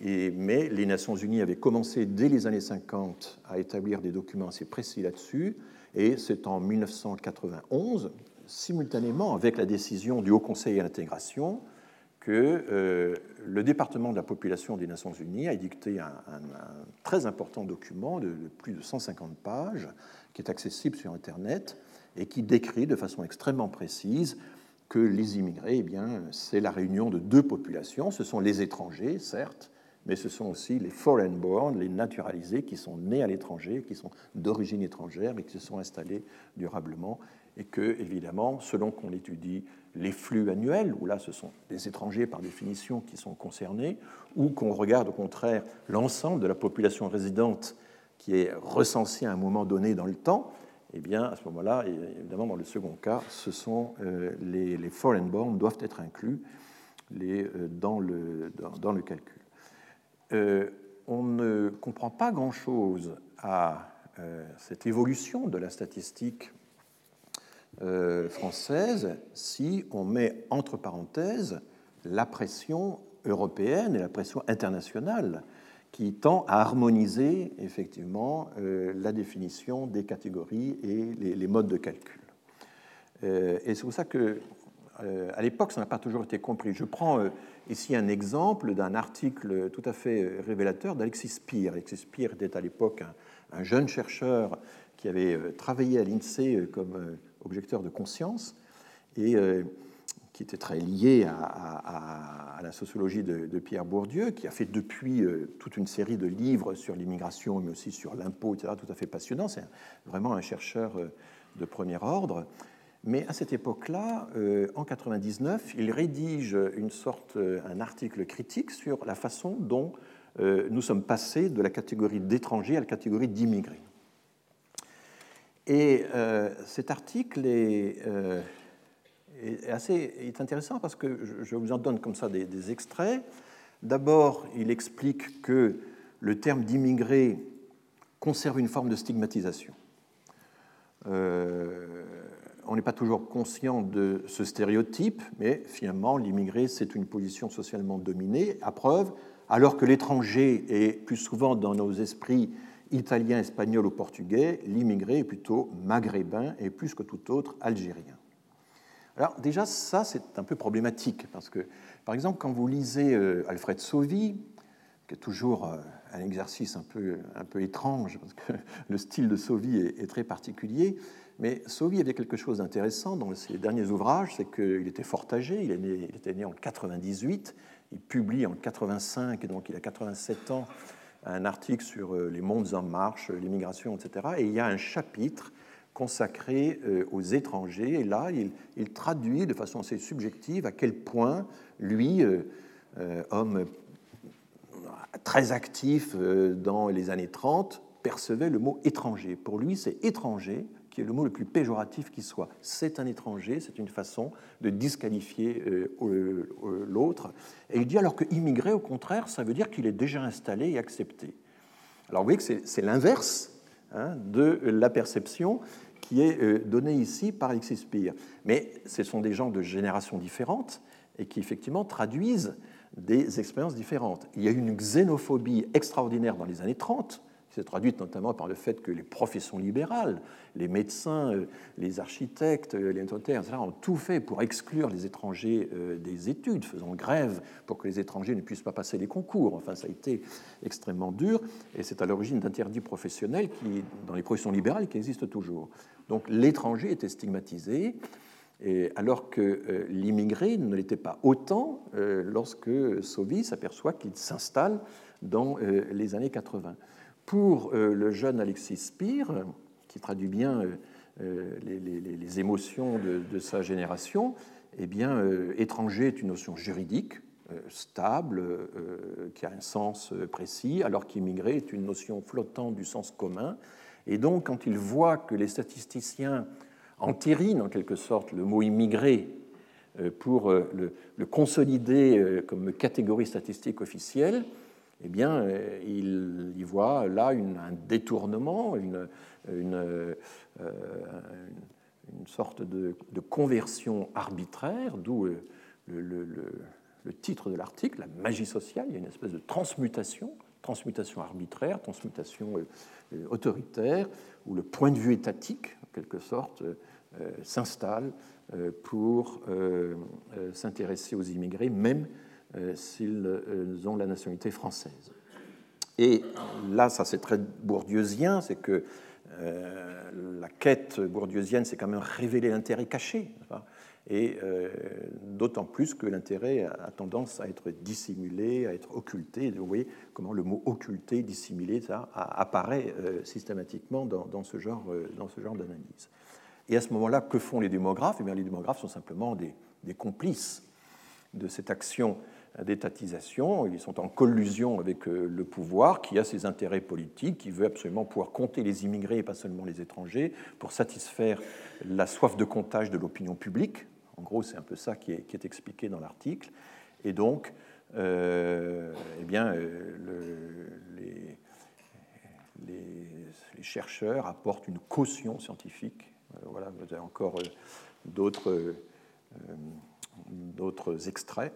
La consécration et l'institutionnalisation de la catégorie d'immigrés n'auraient pas pu être pleinement réalisées si celle-ci n'avait pas été cautionnée par certains agents du camp scientifique, du champ scientifique le, mot agent, évidemment, en, lui-même est, déjà très, révélateur. Ce pas des acteurs, ce sont des agents qui donc sont au service de quelque chose qui les dépasse, qui les domine et qui. Dans le discours sur l'immigration, le chiffre constitue un opérateur de magie sociale qui a le pouvoir de transformer toute prénotion en argument scientifique et toute idée reçue en résultat statistique. Alors, la magie sociale, c'est une euh, une catégorisation évidemment qui a, une longue histoire dans euh, la sociologie française. Ça commence avec euh, Marcel Mauss, ça continue avec le grand article de Lévi-Strauss sur évidemment le pouvoir de la, magie, mais vous avez aussi tout le Max Weber avec, qui fait également intervenir cette notion-là c'est vraiment un grand problème en, sciences sociales, c'est l'appel à la métaphore religieuse pour discréditer finalement un comportement. Euh, Bourdieu a beaucoup utilisé ça. Euh, dans le champ de l'art, dans toutes les études de Bourdieu sur l'art, qui apparemment serait le domaine le plus désintéressé, eh bien vous pouvez démontrer qu'il y a de la consécration, euh, qu'il y a du rituel, qu'il y a etc., qu'il y a des grands prêtres, qu'il y a des et du coup une partie de l'explication sociologique tourne un peu court parce qu'elle passe par des métaphores, par des analogies, notamment avec le champ religieux, parce qu'il est entendu pour tout le monde que la croyance, terme fondamental dans la sociologie de Pierre Bourdieu, ben, ce n'est pas la même chose que euh, la conviction ou l'adhésion euh, rationnelle euh, à, à, des valeurs. Et donc, nous avons ici tout simplement un exemple. Je pense que Alexis Spire n'écrirait plus aujourd'hui comme il écrivait à l'époque. C'est un article évidemment très ancien maintenant. Mais euh, alors, nous avons en même temps, euh, et il y a encore une autre source à cette notion de magie sociale, c'est euh, Austin. Qu'en dire, c'est faire. Hein, toute l'élaboration sur la notion d'acte performatif, qui là aussi emprunte beaucoup de ces exemples à, au registre religieux, le baptême, je te baptise, et donc, par le simple fait de proférer ces paroles, euh, euh, voilà, euh, il y a une transmutation qui s'opère et le baptisé donc, est incorporé dans, dans, la communauté. Bon, quand vous lisez Austin, donc, dans les années 60, vous apercevez qu'en fait, c'est beaucoup plus compliqué que ça. Il faut toute une série de conditions pour que la magie sociale opère. Hein. Si je vous dis euh, si je passe parmi vous en faisant la quête et en réclamant euh, de l'argent, euh, il y a peu de chances que ça marche. Si vous êtes membre de ma secte et que je vous dis cette nuit, j'ai fait un rêve, Dieu m'est apparu et m'a dit de faire la quête parmi vous, la probabilité que ça marche commence à augmenter. Si euh, vous êtes euh, des contribuables et que je suis votre percepteur attitré, que je vous réclame des sommes, la probabilité augmente encore. Hein. Donc, euh, voilà, c'est un exemple que, je n'ai pas inventé moi-même, que je trouve très révélateur. C'est que tout va dépendre du type d'autorité que vous avez, de la relation que vous avez avec les fidèles, les administrés, etc., le rapport social que vous avez. L'autorité ne tombe pas du ciel, elle n'est pas liée non plus, ce n'est pas la lettre euh, de la réclamation ou de, ou de la prière, etc., qui va agir. C'est le fait que euh, cette euh, formule, ces formules, ce sont des formules effectivement, des formules reçues, mais ces formules n'ont pas le, du tout la même, le même pouvoir, la même probabilité d'être acceptées par autrui. Et là, Max Weber est un bon guide. Hein. Vous connaissez sans doute la formule classique de euh, l'État euh, détient le monopole de la violence. Alors Max Weber n'a jamais écrit ça. Max Weber n'a jamais dit que l'État détenait le monopole de la violence. Max Weber a écrit que l'État euh, revendiquait avec un certain succès le monopole de la violence, ou que l'Église revendiquait avec un certain succès le monopole de l'administration des biens de salut, etc. Et donc c'est l'État est l'institution des institutions qui essaie de mettre toutes les chances de son côté, mais enfin, il y a quand même quelque chose de probabiliste dans cette affaire, et euh, avec euh, un échange un peu compliqué entre le charisme et le consentement, enfin, qui reste quand même très mystérieux malgré toutes les explications qu'on peut en donner. donc, effectivement, il y a une course perpétuelle entre ce que essaie de faire l'État quand il, veut traiter l'immigration et ce que font les intéressés eux-mêmes quand ils essaient de, de se tirer d'affaire dans le maquis réglementaire. Il y a une revendication permanente de l'État à essayer de contrôler euh, les choses. Il y a une revendication aussi permanente du statisticien à essayer d'établir des catégories fixes qui permettraient d'y voir un peu clair. Enfin, euh, les situations réelles sont beaucoup plus complexes et tout le monde n'adhère pas. Donc euh, oui, cette notion de magie sociale a, de, très très grands antécédents, et c'est une notion fondamentale en sociologie, mais je ne pense pas qu'elle explique tout. Je ne crois pas que la présence de tel ou tel démographe au Conseil de l'intégration suffise à euh, démontrer que euh, ce jour-là ou cette année-là, euh, une opération politique de l'État a reçu la caution scientifique du démographe et que c'est ça qui nous a valu d'avoir désormais des statistiques sur l'immigration et pas seulement sur les étrangers. D'ailleurs, c'est beaucoup plus complexe que ça parce que l'INSEE, l'Institut national de la statistique et des études économiques, très régulièrement maintenant publie, souvent dans un même schéma que j'aurai l'occasion de vous présenter la semaine prochaine, à la fois la réalité des étrangers, les, immigrés, comment ces catégories euh, se rejoignent, se recoupent partiellement ou pas, euh, et ceci sur deux générations. Donc euh, le fait d'avoir intégré à la statistique, avec quelques retards par rapport aux pays étrangers, des données sur les immigrés et pas seulement les étrangers n'a pas empêché l'INSEE de garder aussi la statistique des étrangers. Quand vous consultez le site de l'INSEE, vous avez la double statistique qui est toujours effectivement euh, accessible. Et je crois que c'est important de tenir les deux bouts, alors que Alexis Spire, dans euh, le résumé que vous avez eu, avait vraiment le sentiment que l'on voulait en quelque sorte substituer une réalité à une autre, qu'on voulait chasser en quelque sorte la notion juridique d'immigré de, l'étranger par euh, une notion euh, en quelque sorte politique. Car, et c'est ça qui est important de, comprendre, la notion d'immigré n'est pas une notion juridique. Alors que le concept d'étranger est une notion totalement juridique, évidemment, euh, ce n'est pas le cas de la notion d'immigré. Il n'existe pas de texte qui puisse vous accorder ou vous retirer un droit selon que vous êtes immigré ou pas. Ça n'existe pas.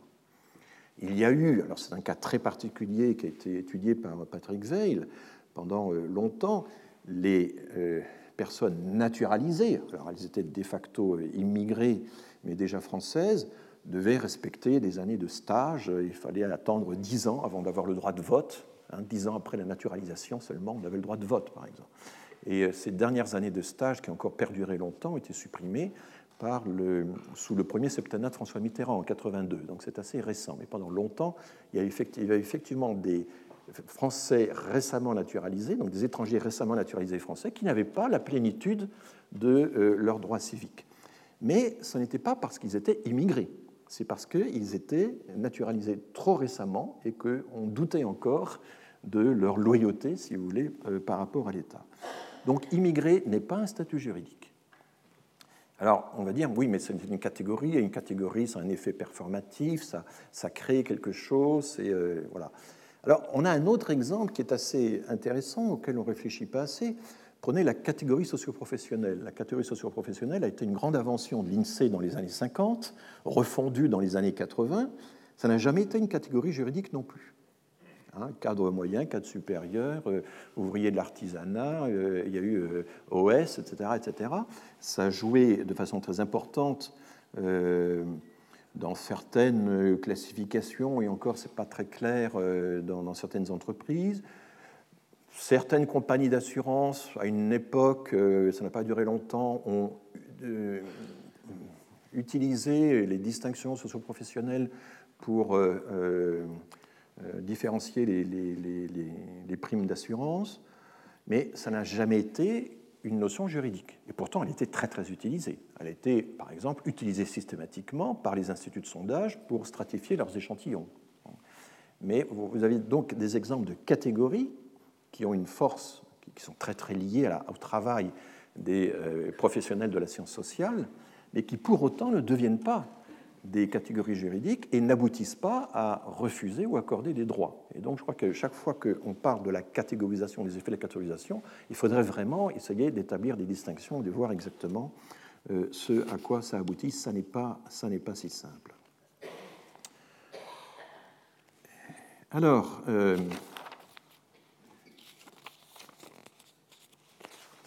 un des problème toutefois que euh, posent euh, ces catégories, je pense qu'il y, a un domaine où les choses deviennent extrêmement sensibles, voire dangereuses, c'est la question de, euh, la seconde génération.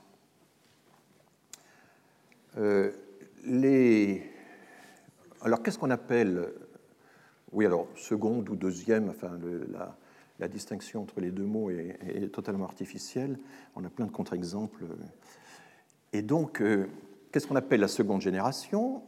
Ce sont les enfants d'immigrés, enfants euh, nés en France d'un ou de deux parents immigrés. Alors il faut faire la distinction parce que selon qu'ils sont nés de deux parents immigrés ou d'un enfant ou d'un seul parent immigré, euh, ils n'ont pas les mêmes comportements, ils n'ont pas les mêmes probabilités d'accès aux biens de toutes sortes, l'éducation, l'emploi, le logement, la promotion, etc.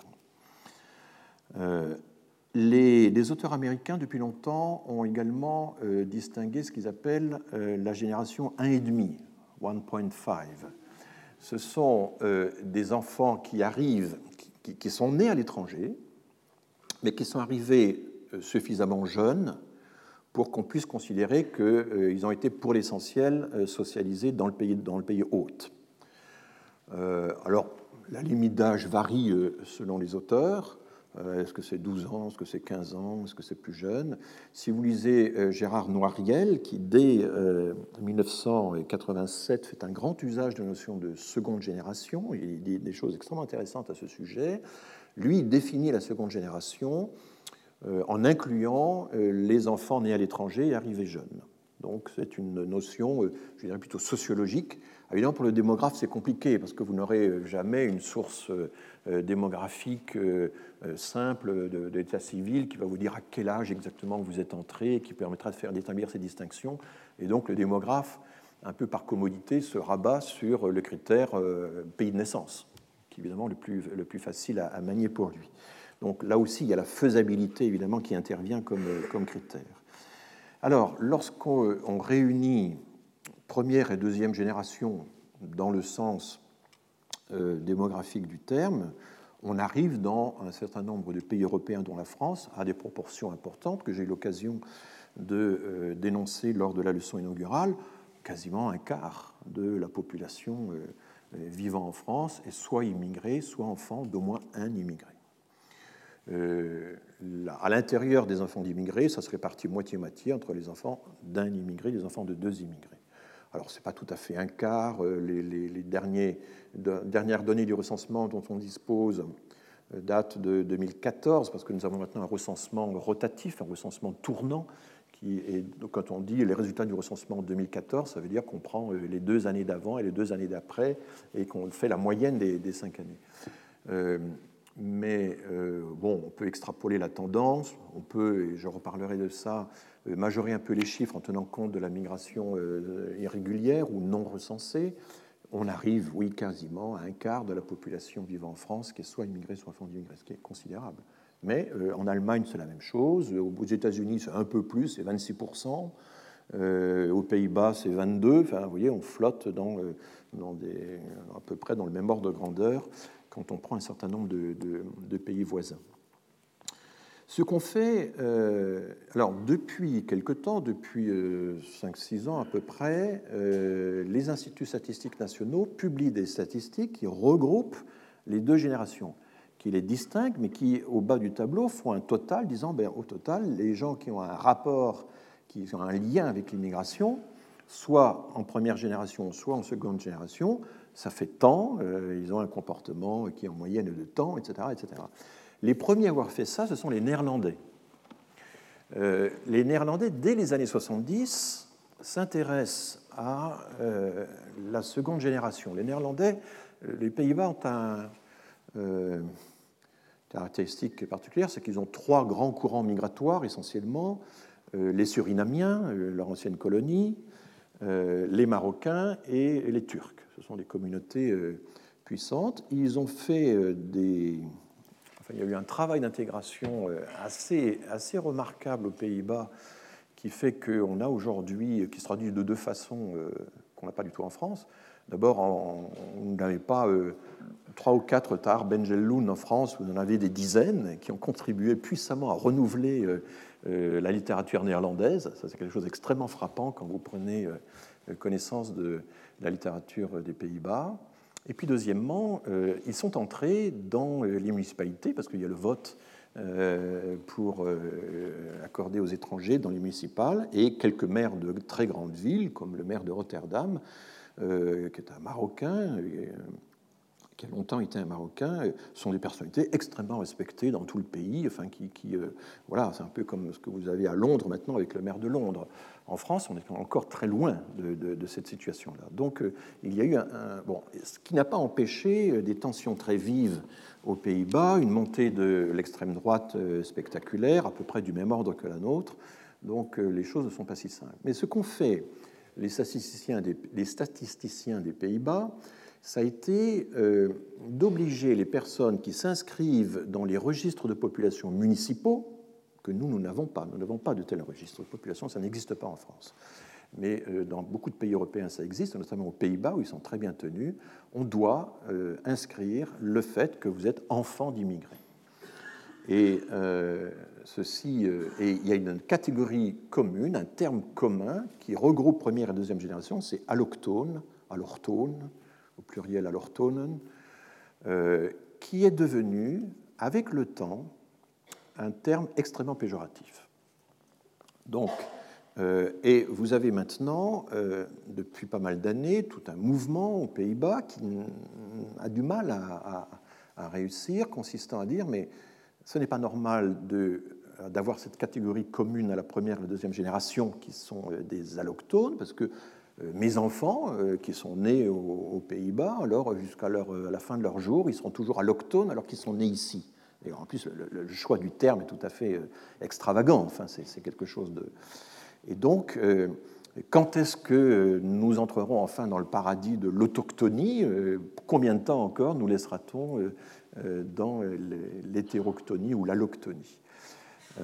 Et les protestations se sont multipliées, si bien que euh, je crois que c'est la ville de Rotterdam, justement, a supprimé l'obligation euh, d'inscrire la loctonie dans les registres de population, depuis déjà 2011, euh, 2012, quelque chose comme ça.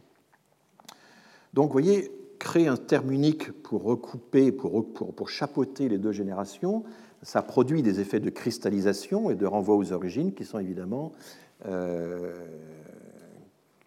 tout à fait dangereux parce qu'il cristallise à jamais une, distance, une altérité euh, qui n'a pas lieu d'être, puisqu'en réalité, la seconde génération, euh, la plupart du temps, se sent tout à fait néerlandaise, devrait se sentir tout à fait néerlandaise.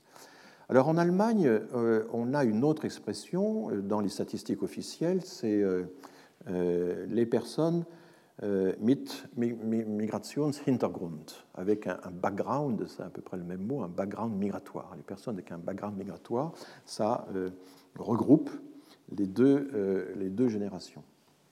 Mais ça n'est pas une formule unique, c'est une périphrase, enfin, c'est une, locution un petit peu complexe et qui n'aboutit pas à créer une catégorie du langage commun reprise par les journalistes, puis dans le langage commun. Et en France, c'est la même chose. Les personnes qui ont un lien avec l'immigration sur deux générations, c'est fait par l'INSEE depuis pas mal de temps, mais euh, il n'existe pas de catégorie ou d'inscription administrative qui euh, réunirait les, deux vocables. Ce qui s'est passé aux Pays-Bas, c'est que euh, la statistique publique a en même temps différencié de façon très précise dans des tableaux systématiques les allochtones occidentaux et les allochtones non occidentaux. Westerse et Niet Westerse allochtonen. Et alors, du coup, l'expression permettant de repérer les enfants d'immigrés, la seconde génération euh, turbulente, celle qui crée des problèmes, etc., euh, c'est Niet Westerse allochtonen, les, les allochtones non occidentaux, mais qui, évidemment, cette expression est trop longue, elle a été abrégée en allochtones, et quand on dit il y, a des, y a, des, jeunes allochtones qui ont fait du tapage euh, la nuit dernière, Hein, c'est des choses que vous entendez. Euh, on a arrêté trois allochtones euh, dans, je sais pas quoi, à l'entrée du cinéma Intel. c'est comme ça que la presse s'exprime. Ça désigne en réalité les allochtones non occidentaux, c'est-à-dire les enfants d'immigrés marocains, d'immigrés turcs et d'immigrés surinamiens. Vous voyez l'exemple extrêmement révélateur et instructif de la façon dont effectivement une catégorie peut, peut évoluer. Ça n'est pas vraiment le mot qui fait la chose. Ça n'est pas, il ne suffit pas de dire pour faire, parce qu'il y a beaucoup d'incantations qui ne font rien. Euh, mais c'est le fait que là, vous avez euh, les, mots sont en, prise avec des réalités, avec des comportements, et c'est la cristallisation de l'ensemble qui fait que euh, on arrive à ces résultats tout à fait dramatiques, enfin qu'on n'aimerait pas voir chez nous, même si nous avons peut-être un équivalent de facto de ça, mais qui n'est pas cristallisé dans euh, euh, des, formules statistiques officielles. Donc vous voyez la crête un peu étroite sur laquelle nous nous trouvons. Euh, il faut bien que dans les études démographiques, on puisse remonter l'histoire, suivre des trajectoires, comparer des trajectoires égales, à durée égale, etc., sans pour autant, effectivement, mettre à l'écart, stigmatiser les populations en question. Euh, et évidemment, euh, tout ceci, ben, c'est entouré d'un appareillage ethnique, euh, déontologique, etc., dont on parlera un jour, le jour où on abordera toute la question des, statistiques ethniques. Mais au fond, peut-être que je pourrais déjà les aborder dès maintenant, puisqu'il nous reste 12 minutes, c'est bien ça. Alors, quand on me demande, êtes-vous pour ou contre les statistiques ethniques? Je réponds euh, que la question ainsi posée euh, n'a pas de sens et j'explique pourquoi. C'est très difficile d'être ni pour ni contre les statistiques ethniques parce que quand vous êtes invité par euh, une radio, une télévision, un quotidien, vous avez un dispositif matériel qui oppose le pour et le contre. Vous avez deux plateaux euh, vis-à-vis, vous avez deux colonnes, la colonne pour, la colonne contre dans les journaux, vous avez, etc. C'est extrêmement. Donc un jour, j'ai été appelé par une journaliste d'Europe 1 qui disait voilà, euh, François Fillon euh, dénonce l'absence de statistiques ethniques euh, en France. Euh, il dit qu'on ne sait rien sur la présence des immigrés. Le peuple se révolte, il est en colère parce qu'il y a l'omerta sur les chiffres. Qu'est-ce qu'on peut faire Est-ce que, mais j'ai besoin de savoir est-ce que vous êtes pour ou contre les statistiques ethniques. Alors j'ai essayé de lui expliquer pourquoi cette réponse, cette dichotomie n'avait pas de sens pour moi. Elle dit oui, attendez, c'est embêtant, je vais quand même consulter euh, le directeur de rédaction. Elle me rappelle cinq minutes plus tard, le directeur de rédaction a décidé d'appeler un, politique qui en fait ne connaissait pas le sujet. Alors je vais vous dire comment je vois les choses et comment euh, la, question peut se poser.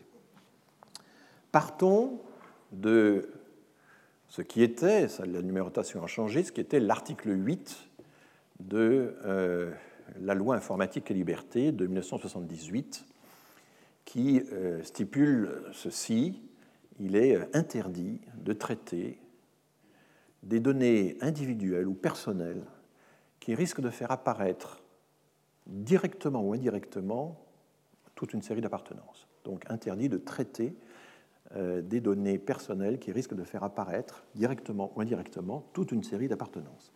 La liste de ces appartenances est longue, car vous avez là-dedans les origines raciale, entre guillemets, ethnique et nationale, vous avez euh, l'état de santé, vous avez les opinions politiques, religieuses, vous avez les appartenances syndicales, euh, vous avez l'orientation sexuelle, donc un très grand nombre de choses. Alors vous allez me dire, mais il se trouve qu'il y a plein de recherches sur la santé, qu'il y a plein de sondages sur les opinions politiques, qu'il y a même des sondages sur les opinions euh, religieuses. comment fait-on euh, malgré euh, l'article 8 de la loi informatique et liberté, qui en plus s'appuie sur le premier article de la Constitution, qui explique que la loi ne peut pas faire de différence entre les Français, entre les citoyens, en fonction de euh, leurs origines et de leurs appartenances religieuses. Eh bien, c'est que l'article de numéro 8 est aussitôt accompagné, le même article, d'une série de dérogations. Il y en a à peu près une dizaine qui ont un statut un peu compliqué, elles s'articulent entre elles, enfin c'est un peu compliqué, et je dirais que c'est une situation très étrange quand on y pense. Euh, je dirais que 90% de l'activité d'un organisme de recherche comme l'INED est une activité dérogatoire. L'INSERM travaille dans la dérogation. Euh, les instituts de sondage sont dans la dérogation. L'immense majorité du savoir que nous avons en sciences sociales sur les différenciations sociales, sur les, sont euh, bénéficient d'une dérogation de la loi informatique et liberté. On n'est pas dans le régime c'est permis euh, euh, à condition que, on est plutôt dans le régime c'est interdit sauf si. Et donc, alors comment ça se, comment ça se passe? Et quelles sont ces dérogations? En il y en a une fondamentale pour la CNIL qui est la finalité de l'enquête. Évidemment, difficile à apprécier, et c'est la CNIL qui, la, loi de 78, a créé à la fois le, toute la législation sur euh, le traitement des données personnelles et l'organe chargé de vérifier l'application de la loi, qui est donc la Commission nationale de l'informatique et des libertés, composée de 17 personnes, euh, où sont représentés les grands corps de l'État, euh, le Conseil d'État, la Cour des comptes, la Cour de cassation. J'ai passé des heures et des heures à discuter avec des membres de la CNIL. C'est quand même impressionnant d'avoir en face de soi un membre de la Cour de cassation qui lit votre questionnaire et qui regarde mot après mot si ce que vous avez écrit est, licite. Je ne connais pas beaucoup de professions qui accepteraient de travailler avec un regard aussi précis sur chacun des mots qu'on emploie. Je dis aux journalistes, si vous aviez le centième du contrôle euh, que nous avons, vous jeteriez les hauts cris.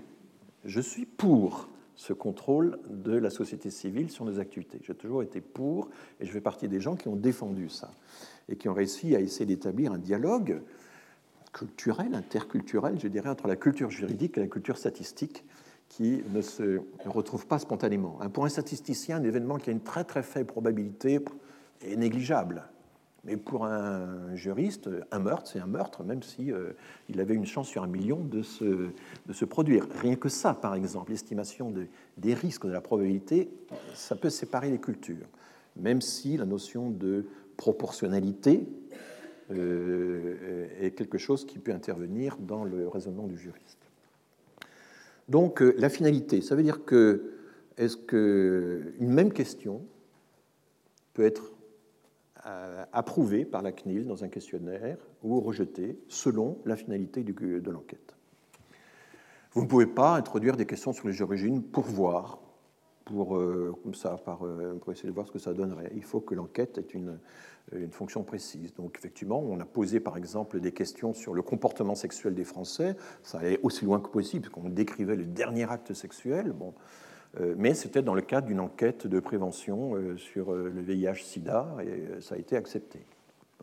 Et évidemment, s'ajoutent d'autres dérogations, la protection technique des données, l'anonymat, l'anonymisation des données si la collecte est nominative au départ, il faut que cette analysation soit rapide et efficace. Il ne faut pas qu'on puisse euh, réactiver euh, les, identités individuelles. Euh, il y a aussi le consentement éclairé. Il faut que la personne, lorsqu'il y a des questions sensibles qui sont posées, puisse donner son consentement, éventuellement signer et marger une feuille comme quoi elle acceptait d'être interrogée. Donc vous avez comme ça sept, huit conditions. Vous pouvez poser des questions sensibles si vous êtes vous-même dans une activité de défense d'une association concernant les personnes en question, etc. etc. Enfin, il y a comme ça des... Et donc c'est sous ce régime-là que euh, nous euh, travaillons dans ces... Alors, une des grandes difficultés pour comprendre la question des catégories ethniques, des statistiques ethniques, c'est que on ne sait pas très bien de quoi on parle.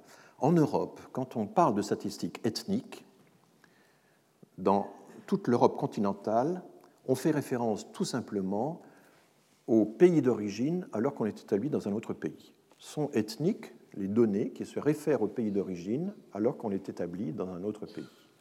Si vous prenez, euh, c'est un exemple que je prends souvent mais je crois qu'il est éclairant, un chercheur allemand qui essaie d'étudier les performances des élèves en fonction de leurs origines. Il va écrire son article en anglais, bien sûr, et il va l'intituler Ethnic Determinants of School Achievement, les facteurs ethniques de la réussite scolaire. Alors vous dites qu'est-ce que c'est que ces facteurs ethniques? Vous regardez le détail, en fait c'est le pays de naissance des parents et c'est l'ancienne nationalité des parents. Ce sont les variables d'état civil, mais concernant la génération précédente. Eh bien nous avons ça nous aussi en France. Nous avons ça depuis 1999 euh, dans l'enquête famille que j'ai dirigée euh, pendant une bonne partie des années 90. Nous avons ça dans l'enquête emploi, qui est une enquête centrale du dispositif statistique français depuis 2003. Nous avons cela dans toute une série d'autres enquêtes depuis 2004. Nous avons la possibilité de poser des questions sur les pays d'origine et l'ancienne nationalité des parents, mais aussi évidemment sur la nationalité et le pays d'origine de, la, la génération elle-même. Et faisant cela, nous sommes en accord avec les directives européennes qui disaient que pour faire ce genre d'études, pour étudier les discriminations, il fallait avoir ce genre de données. On ne peut pas identifier la seconde génération et étudier euh, son exposition aux discriminations, par exemple, si vous n'avez pas des questions sur les parents, sur le pays de naissance des parents, l'ancienneté des parents. C'est absolument impératif. Donc, nous avons été quelques chercheurs au sein de l'INSEE à travailler pour que ce genre de choses-là soit faites et à faire plutôt des expériences de plus en plus probantes pour euh, dissiper les inquiétudes, et en même temps, euh, l'Europe, l'Union européenne, a évidemment agi de son côté. Je dirais que c'est un peu la convergence de tout ça qui fait que la méthode que nous avions appliquée, euh, je me souviens que le directeur général de l'INSEE appelait ça la doctrine errant à un certain moment. je vois Alain Trognon, membre de hiérarchie de l'INSEE à l'époque, et qui se souvient de tout ça. C'était. voilà. Donc nous avons, dans le sens européen du terme, des statistiques qui sont à la fois républicaines et ethniques. C'est étrange. Elles sont ethniques au sens européen parce qu'elles continuent de faire appel, de faire référence au pays d'origine alors qu'on est établi dans un autre pays, mais elles sont républicaines parce que ce sont des variables d'état civil et pas ethno-raciales, car c'est là qu'il y a une distinction à faire. Il y a deux distinctions à faire, je terminerai là-dessus. Une première distinction, c'est de bien distinguer ethnique et ethno-racial. Le seul pays qui a des statistiques ethno-raciales en Europe, c'est la Grande-Bretagne. La Grande-Bretagne, depuis 2001, a imité le système américain à la suite de révoltes urbaines. Une commission s'est réunie et a dit il nous faut des statistiques ethniques. Et ils ont pris des statistiques ethno-raciales. C'est-à-dire qu'au moment du recensement, vous cochez des cases à l'américaine, qui sont des races, n'est-ce pas, comme ils les appellent. Euh, euh, donc euh, blanc, noir, asiatique, etc., avec des, des, sous-catégories plus ou moins culturelles pour distinguer quelques grandes catégories d'asiatiques, pour distinguer les caribéens, etc. Bon. Ça, c'est le seul pays en Europe qui est ça. aucun autre pays, pas même les Pays-Bas, absolument pas l'Allemagne, pas non plus les pays méditerranéens, évidemment, non ça. Nous sommes dans la situation continentale générale. Et puis, euh, alors évidemment, c'est compliqué parce qu'en France, les juristes, quand ils entendent ethnique, pensent aussitôt ethno-racial et euh, sursautent. Donc l'INSEE va jamais dire qu'on fait, qu'il fait des statistiques ethniques, et l'INSEE va dire qu'il fait des statistiques euh, prenant en compte la trajectoire migratoire ou la trajectoire familiale des personnes. Mais c'est exactement la même chose que les, statistiques ethniques en Allemagne. Et il y a une autre distinction qui est fondamentale et sur laquelle je terminerai, c'est que la Commission nationale d'informatique et des libertés euh, sépare rigoureusement le traitement qui est fait aux fichiers d'études ou d'enquêtes anonymes tels que ceux que l'INSEE euh, euh, manipule et les fichiers administratifs. Pour les fichiers administratifs, c'est-à-dire les fichiers dont la tenue a un impact sur le sort des personnes, les fichiers d'élèves, les fichiers de locataires, les fichiers euh, d'association, euh, les fichiers d'employés, etc. Là, il n'est jamais question de dérogation. On ne peut pas introduire dans ces fichiers des questions sur les origines des personnes. Les entreprises peuvent éventuellement s'organiser, si elles sont suffisamment grandes, pour organiser des enquêtes anonymes à l'intérieur de leur personnel, à condition que les effectifs soient suffisants, ou à condition que plusieurs entreprises se regroupent pour avoir des effectifs suffisants. Donc il existe un manuel qui a été édité il y a quelques années maintenant par le défenseur des droits, qui était encore la HALDE à l'époque, et la CNIL, un manuel commun, qui est un manuel à l'usage des acteurs de l'emploi, et qui j'ai beaucoup participé à la création de ce manuel et à sa vérification finale, qui indique pour les administrations, pour les entreprises, pour les enquêtes en population générale, quelles sont les possibilités, quelles sont les questions qu'on peut poser, avec quel euh, protocole, etc., et sur quelle base juridique. Donc nous avons ça. Il y a une étape, et là on peut discuter, euh, c'est tout à fait euh, possible, qui consiste à dire est-ce qu'on pourrait, dans le recensement de la population, introduire des questions sur l'origine des parents et pas seulement dans l'enquête emploi ou dans les grandes enquêtes standards de l'INSEE? Euh, plusieurs tentatives ont été faites pour introduire ça dans le recensement. Moi-même, j'en ai, j'ai, essayé, mais nous n'avons pas euh, obtenu gain de cause. Il existe déjà beaucoup d'informations, euh, à peu près un tiers de la population française pour laquelle nous connaissons dans le recensement les, pays de naissance et les, anciennes nationalités, parce que ce sont tous les enfants, les, personnes qui vivent, ou les adultes qui vivent avec leurs parents. Et l'exploitation des données du recensement se fait dans le cadre du ménage et pas seulement dans un cadre individuel. Et donc chaque fois qu'un euh, une personne adulte ou enfant vit encore avec ses parents, on a le, renseignement pour ses parents, euh, on a les, fameuses variables en question pour ses parents. Donc il n'y aurait pas une rupture radicale à introduire ces questions, mais euh, toute une série d'associations ou de syndicats sont opposés à cette introduction et parlent de, recensement des origines, de fichage des origines, etc. Je rappelle que le recensement est anonyme hein, et qu'il est évidemment étroitement surveillé, mais je, conçois très bien que tout ceci puisse se discuter. Voilà, et nous avons abordé déjà au cours de ce cours euh, bien des, choses. Je vous remercie de votre formidable attention et je vous donne rendez-vous euh, à lundi. Euh, Retrouvez tous les contenus du Collège de France sur www.colège-2-france.fr.